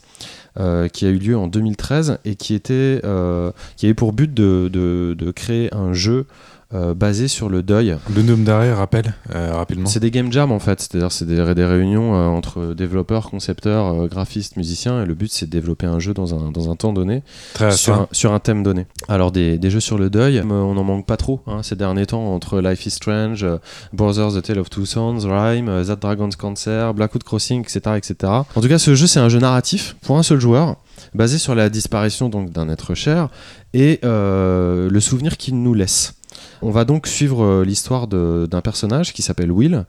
euh, en regardant comment il a influencé la vie de, des, nombreuses personnes qui, l'entouraient, enfin nombreuses. En l'occurrence, on va se, concentrer sur euh, trois personnes, à savoir sa grand-mère Marie, son ex-petite copine Sarah et son petit copain Harry. Donc vous l'aurez deviné, en fait, le jeu fleure aussi le, sujet rare, donc tout à fait légitime, hein, de, la, de la bisexualité et voire du pluriamour. Le jeu est découpé en chapitres. Euh, on suit euh, donc euh, ces personnages dans différents cadres temporels, parfois avec des feedbacks, parfois dans une réalité où Will, qui va décéder dans le jeu, est encore vivant, parfois après. Et globalement, ça ressemble à un walking sim. hein, c'est un mélange entre Gone Home, si vous voulez, et, un, et un Heavy Rain qui serait vraiment le Heavy Rain du pauvre. Pour les gens qui sont allergiques aux voix off, je vous conseillerais vraiment en particularité et en priorité d'éviter ce titre à tout prix, car le jeu du début jusqu'à la fin ne fait que vous parler. I love you. Have a good day. So many memories, and I've not taken the time to think about how much they mean to me. C'est vraiment quelque chose qui a été difficile pour moi euh, à appréhender. Euh, la direction artistique du titre est très marquée, le jeu est quasiment monochrome, Euh, les personnages n'ont quasiment pas de, de texture euh, sur eux, ce qui donne une empreinte, euh, euh, évidemment, ce qui appuie sur le côté nostalgique Fantôme. et un, peu- et un peu grave, aussi fantomatique que, que veut apporter le titre. Le problème, et le jeu n'en manque malheureusement pas, ce sont les lacunes techniques du titre qui sont assez longues parce que hormis euh, on va dire une intention de départ et euh, des lumières dans un moteur qui sont assez euh, globalement euh, euh, euh, le titre est vraiment à la ramasse, vraiment vraiment vraiment. C'est très difficile pour un titre comme ça euh, de passer après euh, les grands titres euh, des walking simulators qu'on a eu ces dernières années. Euh, je citais Gone Home, mais euh, j'aurais pu très bien parler de What Remains of euh, Edith Finch ou de Firewatch dans un autre, dans un autre style. Euh, on peut vraiment mettre en parallèle ces styles-là parce qu'il y a des scènes. Bah, Qui pas, sont- pas exactement, parce que tu parlais tout à l'heure d'un contexte qui était à la Ludum d'arrêt, et puis euh, tu parlais d'étudiants aussi, donc on est quand même dans. Tu parlais de propos. Ouais, ouais, c'est c'est intéressant ce que tu dis parce que il y a euh, ce que j'ai compris du titre en me renseignant sur lui Ouais. et ce que j'ai reçu du titre en y jouant, Ouais. simplement. Ouais, bien sûr. Et, euh, et vraiment, en y jouant, je vais pas y aller par quatre chemins. euh, c'est l'un des jeux les plus chiants que j'ai- j'ai fait depuis ces dernières années. Mais quoi. tu l'as payé? Ah oui, je l'ai payé, ouais. Moi, je suis arrivé sur ce titre d'ailleurs par, euh, par les bonnes reviews qu'il avait eues. Donc, Mm. euh, je me considère peut-être comme une exception. Euh, J'avais lu des, des critiques dans, sur Polygon ou sur UGN qui étaient très très bonnes. Donc, il n'était pas du tout inintéressant. Moi, son approche expérimentale et son sujet m'ont intéressé directement. Donc, j'ai souscrit, j'ai acheté, tu vois. Peut-être qu'il aurait fallu que j'y joue quand il était à l'état de prototype en 2013. Là, Mm. on est en 2017. Et Il y a d'autres titres qui sont passés par là. Et, et franchement, ça m'a fait mal. Ça n'a géré ni euh, empathie euh, concernant les personnages, ni intérêt particulier. Pourquoi t'es là en tant que joueur Dans le dans l'histoire, en fait. Dans le... Bah, j'ai presque envie de te dire, c'est la question que je me suis posée tout le temps. J'ai sais pas pourquoi t'es là, en fait. Combien tu l'as payé. Alors, bah, je sais, je vais y venir à la fin. Je peux t'y répondre euh, maintenant. euh, si Non, tu dis-le moi mais, euh, maintenant, s'il te plaît. euh, je l'ai payé 9,99€, ce qui est quand même moitié moins que son prix d'origine. Et donc, il est disponible sur Ah PC. il a été vendu 20 balles quand même. Ouais, il est disponible sur PC et sur PS4. Je serais incapable de vous dire la durée du jeu. Non, je suis désolé, Simon, c'est hyper important dans un jeu comme ça. Ouais, je, Bah, je, je c'est trouve aussi. hyper je important. trouve Non, ce qui est hyper important, c'est qu'il tombe droppé dans une histoire et t'ont mis en fait dans une posture où tu n'existes pas. C'est-à-dire que si l'histoire Non, tu existait, n'existes pas et le personnage dont on parle n'existe pas non plus en fait. à la limite que les personnages que, que tu vois existent. C'est pas une autobiographie. ouais. Non, tu dois retrouver des. Non, mais je veux dire, tu dois retrouver des fragments d'un personnage qui n'existe pas en fait. Donc en fait, euh, ça, dans, dans la diégèse du jeu, c'est-à-dire dans, dans l'univers propre au jeu, euh, le personnage que tu incarnes et le personnage dont tu, par l'enquête, tu poursuis la vie, n'existent pas non plus. C'est-à-dire qu'au mieux, t'en trouveras des fragments. Et toi, tu n'existes pas non plus. Donc il y a une espèce de d'impossibilité là-dedans. Le, le sujet du jeu, comme je te l'ai dit, c'est le deuil et le souvenir. Donc c'est le sujet, c'est ce qui reste. C'est l'émotion qui se produit quand tu perds un être cher. C'est ça le, le sujet du Oui, jeu. mais quand, quand c'est pas toi qui perds et quand il y a rien à perdre dans le jeu non plus, c'est Bah, c'est sûr- c'est- ça ne peut parce pas fonctionner. C'est parce que l'empathie ne fonctionne pas. Bah oui, mais ça ne peut pas fonctionner. Ni l'empathie causée par le game design, euh, ni l'empathie causée par la direction artistique, ni l'empathie causée par le scénario. Ça fait, ça fait quand même beaucoup. J'ai trouvé que ça me faisait extrêmement penser à un projet encore très scolaire et euh, peut-être euh, une- encore une fois une intention qui était légitime, mais qui pour moi est passée complètement à côté. En gros, j'ai- j'aime- j'aimerais vraiment aller euh, relire les, les critiques positives qui ont été faites sur ce jeu pour essayer de voir peut-être là où moi j'ai raté des choses parce que T'as le droit de détester une œuvre. non, mais je l'ai pas, dé- ouais, enfin, c'est pas que je l'ai pas détesté, c'est que je l'ai dit en début de chronique, je me suis rarement autant ennuyé dans un jeu. Alors ça va qu'il il fait pas 10 heures, hein, mais moi vraiment ça a été long. C'est catastrophique à quel point c'est soporifique. Ça me faisait vraiment dormir. Si ça pouvait être une vertu, ça c'est pas mal. Ça me donnait vraiment envie de dormir. J'ai joué 10 minutes et j'a- j'avais envie de pioncer tout de suite. Euh, c'est tout gris, il se passe rien. Le gameplay c'est du point and click, mais c'est du point and click linéaire sur lequel on a très rarement euh, le, le- de, de, de surprises. Euh, ce sont des tableaux qui s'enchaînent euh, sur, sur des, des trucs qu'on a vus et revus euh, plein de fois. Je suis, je suis navré de, descendre. On est là pour ça aussi. T'as le droit de dire que c'est de la merde. Non, parce que tu exagères. C'est pas du tout, c'est pas du tout euh, un, un- un titre qui est à ce point-là. C'est un titre qui moi euh, m'a déçu. Peut-être qu'il va plaire euh, à d'autres gens. Donc c'est pas parce que c'est vrai parce pour que- tout. En tout cas, il y a des choses en termes de, de- de game design qui ne peuvent être, j'espère, que puériles tellement c'est c'est maladroit. Par exemple, il y a très très peu d'interactivité. Il y a un système de dialogue qui n'apparaît qu'en toute fin de jeu. Et c'est un, seul, un des rares moments où tu te dis ah mais j'ai le choix, mais en fait ça marche, c'est très caduque, ça marche comme un système de dialogue comme nous on aurait pu en programmer un en deux minutes. Euh, Il y a vraiment des, moments lumineux mais qui sont, euh, qui sont très très rares. Et ce qui me gêne, c'est que euh, le, fait d'avoir pris un tel profil pour le personnage principal, donc à s- le- sur sa sexualité, sur sa bisexualité, qui en même temps, euh, ça, ça confère une, une, une- une ambiance assez brute, euh, très, très franche, euh, très contemporaine euh, à l'histoire. Euh, c'est assez rare et ça je le soutiens, mais ça donne du fait, un- un- du, fait du faible intérêt de ce que ça raconte euh, en parallèle. J'ai l'impression qu'ils s'en sont servis comme, quasiment comme un faire-valoir de leur création. C'est ça. Donc j'espère avoir tort, mais, c'est Mais- c'est rare de voir autant euh, euh, un jeu qui, qui pourrait euh, être euh, vraiment le stéréotype du jeu élitiste et, et au final vraiment, vraiment pas très intéressant. Donc il y y, a quelques scènes qui sont touchantes, tout n'est pas raté, hein, des, des- choses qui sont réussies, mais il y a tellement de ratés à côté que bon, moi je trouve ça, ça reste une, re- une- une tentative de faire comme je l'ai dit, une, de faire ressortir ce qui est vraiment important, parce que ça on l'a tous vécu, euh, de, de ce qui reste, qui, qui- qui est vraiment pas concluant. Je pense qu'on pouvait vraiment faire mieux.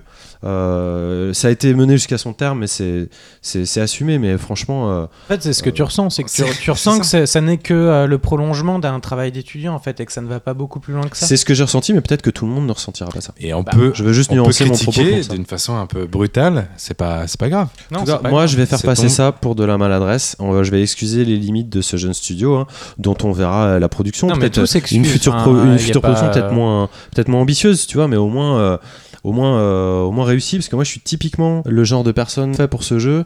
Et là, euh, comme pour euh, Virginia, euh, je suis complètement passé à côté. Et pour dire, c'était vraiment pire. Là. Enfin bref, on va enchaîner euh, sur un petit peu de détente. On va enchaîner sur nos quartiers libres.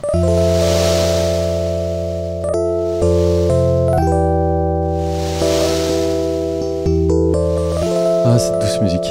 Ça va nous manquer quand même euh, cet été. À chaque fois, j'avais pensé à Anaïs. Tu parles euh, d'Anaïs ouais. ouais. Ça va nous manquer. Bon alors les enfants, c'est quartier libre et après on va se coucher. Ariane, qu'est-ce que tu nous recommandes ce mois-ci? Blade Runner 2049. J'ai en fait revu le, le vieux film avant d'aller au cinéma. Donc j'ai bien eu la continuité, toute l'histoire, tous les, toutes les petites relations des personnages et c'était incroyable. Mais c'était une musique invraisemblablement euh, incroyable, très, no- très novatrice. Hans Zimmer, là, il s'est dépassé. C'est drôle, je me permets d'intervenir, mais c'est vrai que Blade Runner, par exemple, ça doit être un des rares films sur lequel je suis passé totalement à côté quand j'étais euh, gamin. Et en fait, euh, aujourd'hui, j'en suis totalement imperméable. J'arrive pas à me, le- à me plonger là-dedans. Et c'est drôle parce que c'est pourtant des films que habituellement j'aime bien parce que c'était la vision du futur qu'on avait. Peut-être que ça touche pas la dans dans le science-fiction. passé. hein. Et j'a- Et j'a- et j'adore en fait parce qu'il y avait tout bah, vois, le côté retour vers le futur. Moi, un de mes films cultes, c'est euh, euh, Total Recall. Ah oui, Euh, oui. La, la vision qu'on avait du futur à l'époque était tout simplement extraordinaire. Enfin, moi, j'adore en tout cas. Tu disais que la, la- la musique du, du- C'est le passé, même. de 2049 t'a plu? Ah oui, incroyable. Alors- moi je suis obligé de, de- de réagir, de réagir un petit peu. Parce que- alors moi c'est le contraire. Ah oui Euh, euh, Vangelis Papatanassou, c'est un de mes compositeurs euh, fétiches. Ah. Et, et pour moi, le- le- l'esprit Blade Runner, c'est le mélange entre les visuels de, du directeur artistique de l'époque, Douglas Trumbull, l'univers évidemment écrit par Kadik, et la musique néo-romantique de, de Vangelis. Oui. Et le fait de refaire une suite en soustrayant Ah ce oui, côté-là et cet univers sonore, ça a été pour moi, je l'ai vécu comme une amputation en fait. On a su euh, que la production euh, musicale du film s'était extrêmement mal déroulée et ils ont appelé Hans Zimmer à la rescousse pour qu'il tombe un score de commande très très rapidement sans avoir le temps d'approfondir euh, ce qu'ils étaient en train de faire pendant la pré-pod, c'est-à-dire le temps de digérer la musique de Vangelis et d'être capable non pas de reproduire ce que Vangelis pourrait très bien faire même si aujourd'hui il compose plus etc euh, mais, mais en tout cas d'essayer de reproduire cet univers néo-romantique avec des musiciens euh, d'aujourd'hui et là le score qui est tombé tant mieux si tu l'as aimé et moi et d'ailleurs il est absolument euh, pas euh, nul. Il est, pour moi, il est néant. Oui, C'est-à-dire que c'est une non-réponse. Ça sert très bien le film et ça marche. Et les sons qui sont utilisés et tout, ça va. L'ambiance sonore, elle, elle est- elle est tout à fait correcte. Mais, mais pour euh, qu'on était en, en droit d'attendre, euh, c'est une, c'est un, c'est une copie blanche pour moi. C'est le fait. premier débat reco. Ouais, pardon. Non, mais, Vraiment, ouais. non, mais vraiment, c'est un truc qui m'a tellement Non, touché. intéressant, ouais. Seb, qu'est-ce que leur- c'est ton, ton ta reco Alors, c'est un documentaire euh, DVD qui était sorti il y a deux ans, c'était Métronome. Est-ce que vous savez ce que c'était? Euh, Les visites euh, De de, Paris, Paris, de Paris avec Ouais, ouais. De, de Laurent Dutch. Ouais. Et j'avais beaucoup aimé parce qu'on allait sous les églises voir un petit peu les, euh, les statues qui ont été euh, euh, bloquées par, par l'architecture ou par les nouvelles, euh, les nouvelles immeubles, des nouveaux immeubles. Et donc, il vient de ressortir euh, Hexagone, je crois, et c'est sur la France entière en fait. C'est des, des coins reculés.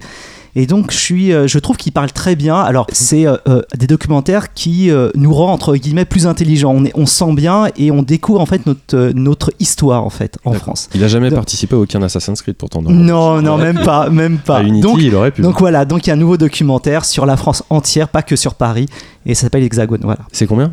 Euh, une quinzaine d'euros pour Ah, le quand même. Bon, ça va, ça va pour un DVD. Là, t'as trouvé? Eh ben oui, puisqu'on parlait de, de Blade Runner et puis de Total Recall aussi, je vous conseille de vous faire une bibliothèque entière de bouquins de Philippe Cadic, euh, à commencer par les androïdes reptiles de moutons électriques et euh, par il y a une excellente euh, collection de nouvelles euh, dans la chez Folio SF dont Total Recall fait partie qui a été rebaptisé d'ailleurs Total Recall après la sortie du, du remake et qui avait été déjà rebaptisé Minority Report après la sortie du film de Spielberg en tout cas cette, Ah oui, ouais, cette d'accord. oui, ils ont le sens du marketing chez Gallimard. Euh, en tout cas, ce recueil de nouvelles existe et il est, il est très bon. Et il y a euh, cinq ou six nouvelles qui ont été adaptées en film depuis, dont euh, Total Recall, euh, Minority Report, The Impostor. Enfin bref. Plein de trucs. On se rend Ouais, compte plein de d'où vient toute Mais pas- SF. euh, Mais pas Blade Runner 2049. pour le Non, non, que ça, c'est un roman, c'est pas une ça nouvelle. donc, Non, mais euh, 2049, il est Ah pas non, de le Kadik. 2049, non, on n'est pas de. Euh, moi, je vais vous parler, je vais rester dans la SF, euh, je vais vous parler très rapidement euh, de la Horde du Contrevent d'Alain Damasio, dont on parle assez souvent ici parce qu'on a euh, beaucoup d'admiration pour, euh, pour le monsieur. Euh, et figurez-vous, vous avez peut-être vu ça, que le roman est enfin adapté euh, en bande dessinée. Euh, donc il y a le premier tome qui est sorti, c'est chez Delcourt, sans surprise, euh, venant d'ici, parce qu'on parle beaucoup de Delcourt. Comme par Euh, hasard. Comme par hasard. Et c'est très très bien. Moi j'ai lu le premier tome, qui est le seul à être sorti pour l'instant. Vraiment, chapeau. L'auteur c'est Eric Enino. Et euh, il a fait un travail assez, euh, assez incroyable parce que c'est typiquement le genre d'ouvrage qu'on pense inadaptable.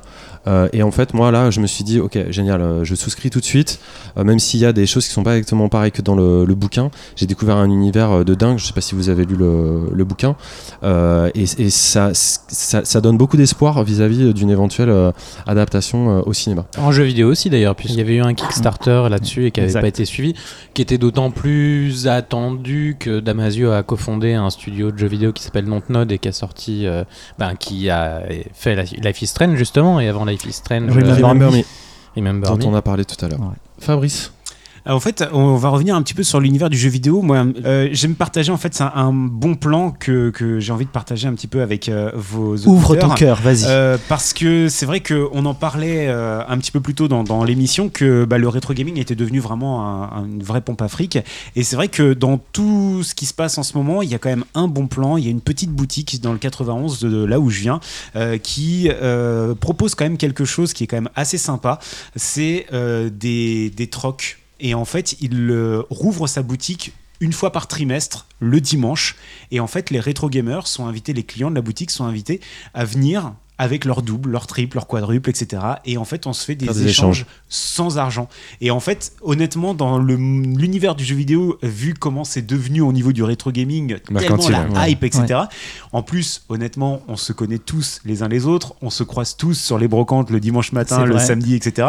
Donc du coup, en fait, on sait pertinemment combien on achète euh, les, les- les trucs. Donc vu que quand on vient, on vient avec des doubles, des triples, bah, en fait, ça nous permet simplement, on va dire que là, l'avantage, c'est qu'on est une équipe, on ratisse quasiment toutes les brocantes du, du sud Île-de-France. Et vous uniform- Et- et voilà. uniformisez, euh, Exactement, et on vient et avec les la nous- mutualisation. voilà, et les trucs qui ne nous intéressent plus, entre guillemets, en tout cas qu'on a déjà en double, en triple, et ben on se les échange et euh, ça nous permet d'augmenter nos collections à une, à une vitesse vraiment grand V.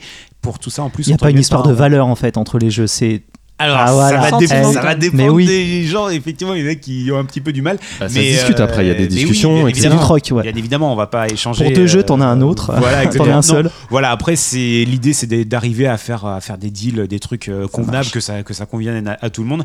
Et euh, la petite boutique s'appelle Netgame. Je voulais leur faire quand même un, un petit coup de Netgame projecteur. Netgame, Et c'est dans quelle ville à Voilà, Arpajon, dans le Arpajon. 91. Vous avez tous sur euh, les réseaux sociaux, notamment sur Facebook, ils sont quand même assez actifs. Netgames. Et euh, je sais que voilà, je voulais leur faire un petit coup de projecteur parce que pour le coup, c'est vraiment rare qu'il y ait des initiatives, euh, initiative. locales et euh, qui euh, voilà. Si vous voulez voir un petit peu comment ça se passe, il y a également le très bon youtubeur euh, Olivier Wawa qui a fait une vidéo également euh, où il est venu se balader. Mais même lui qui a quand même un certain background au niveau jeux vidéo, il était mais juste épaté de ce truc-là et il est venu d'ailleurs euh, participer euh, au truc tellement il avait adoré le concept. Eh ben, ça me plaît tout ça. Euh, Simon, on termine par toi. Tu vas nous parler musique, je le sens. Je sais pas pourquoi. bah, comme chaque mois, mon cher François. Je vais vous parler de l'album qui, qui me tient depuis la rentrée, puisque ça fait maintenant un mois qu'on s'est, qu'on s'est pas parlé.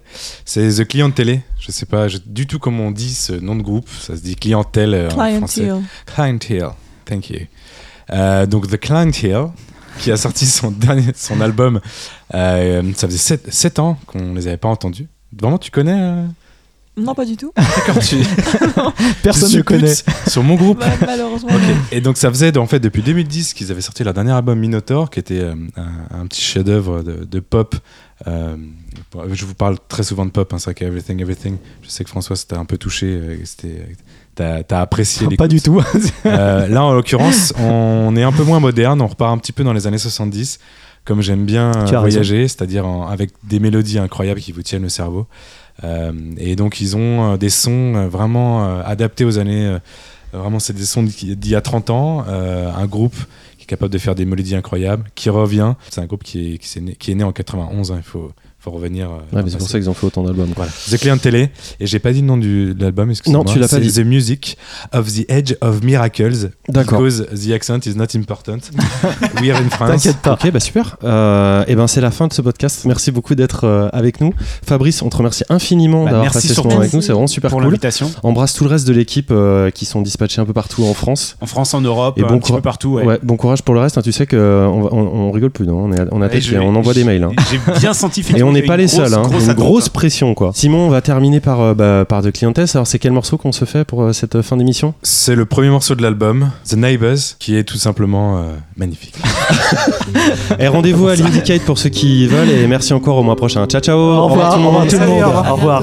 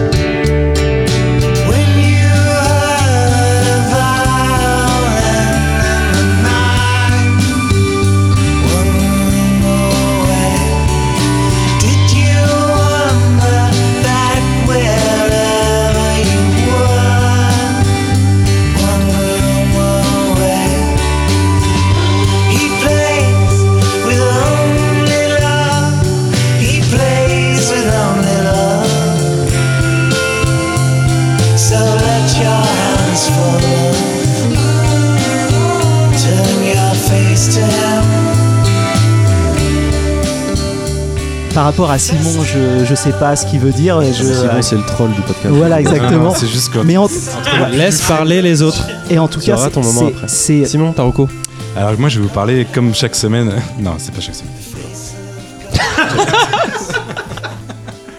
non, mais je suis encore sur le. J'espère qu'Anaïs nous écoute en ce moment même. En tout cas, on l'embrasse. On va pas s'arrêter comme ça. On va pas faire la fin du podcast maintenant. Enfin, on- si. Ah Bah si. Ah ok, d'accord. ok. Ok.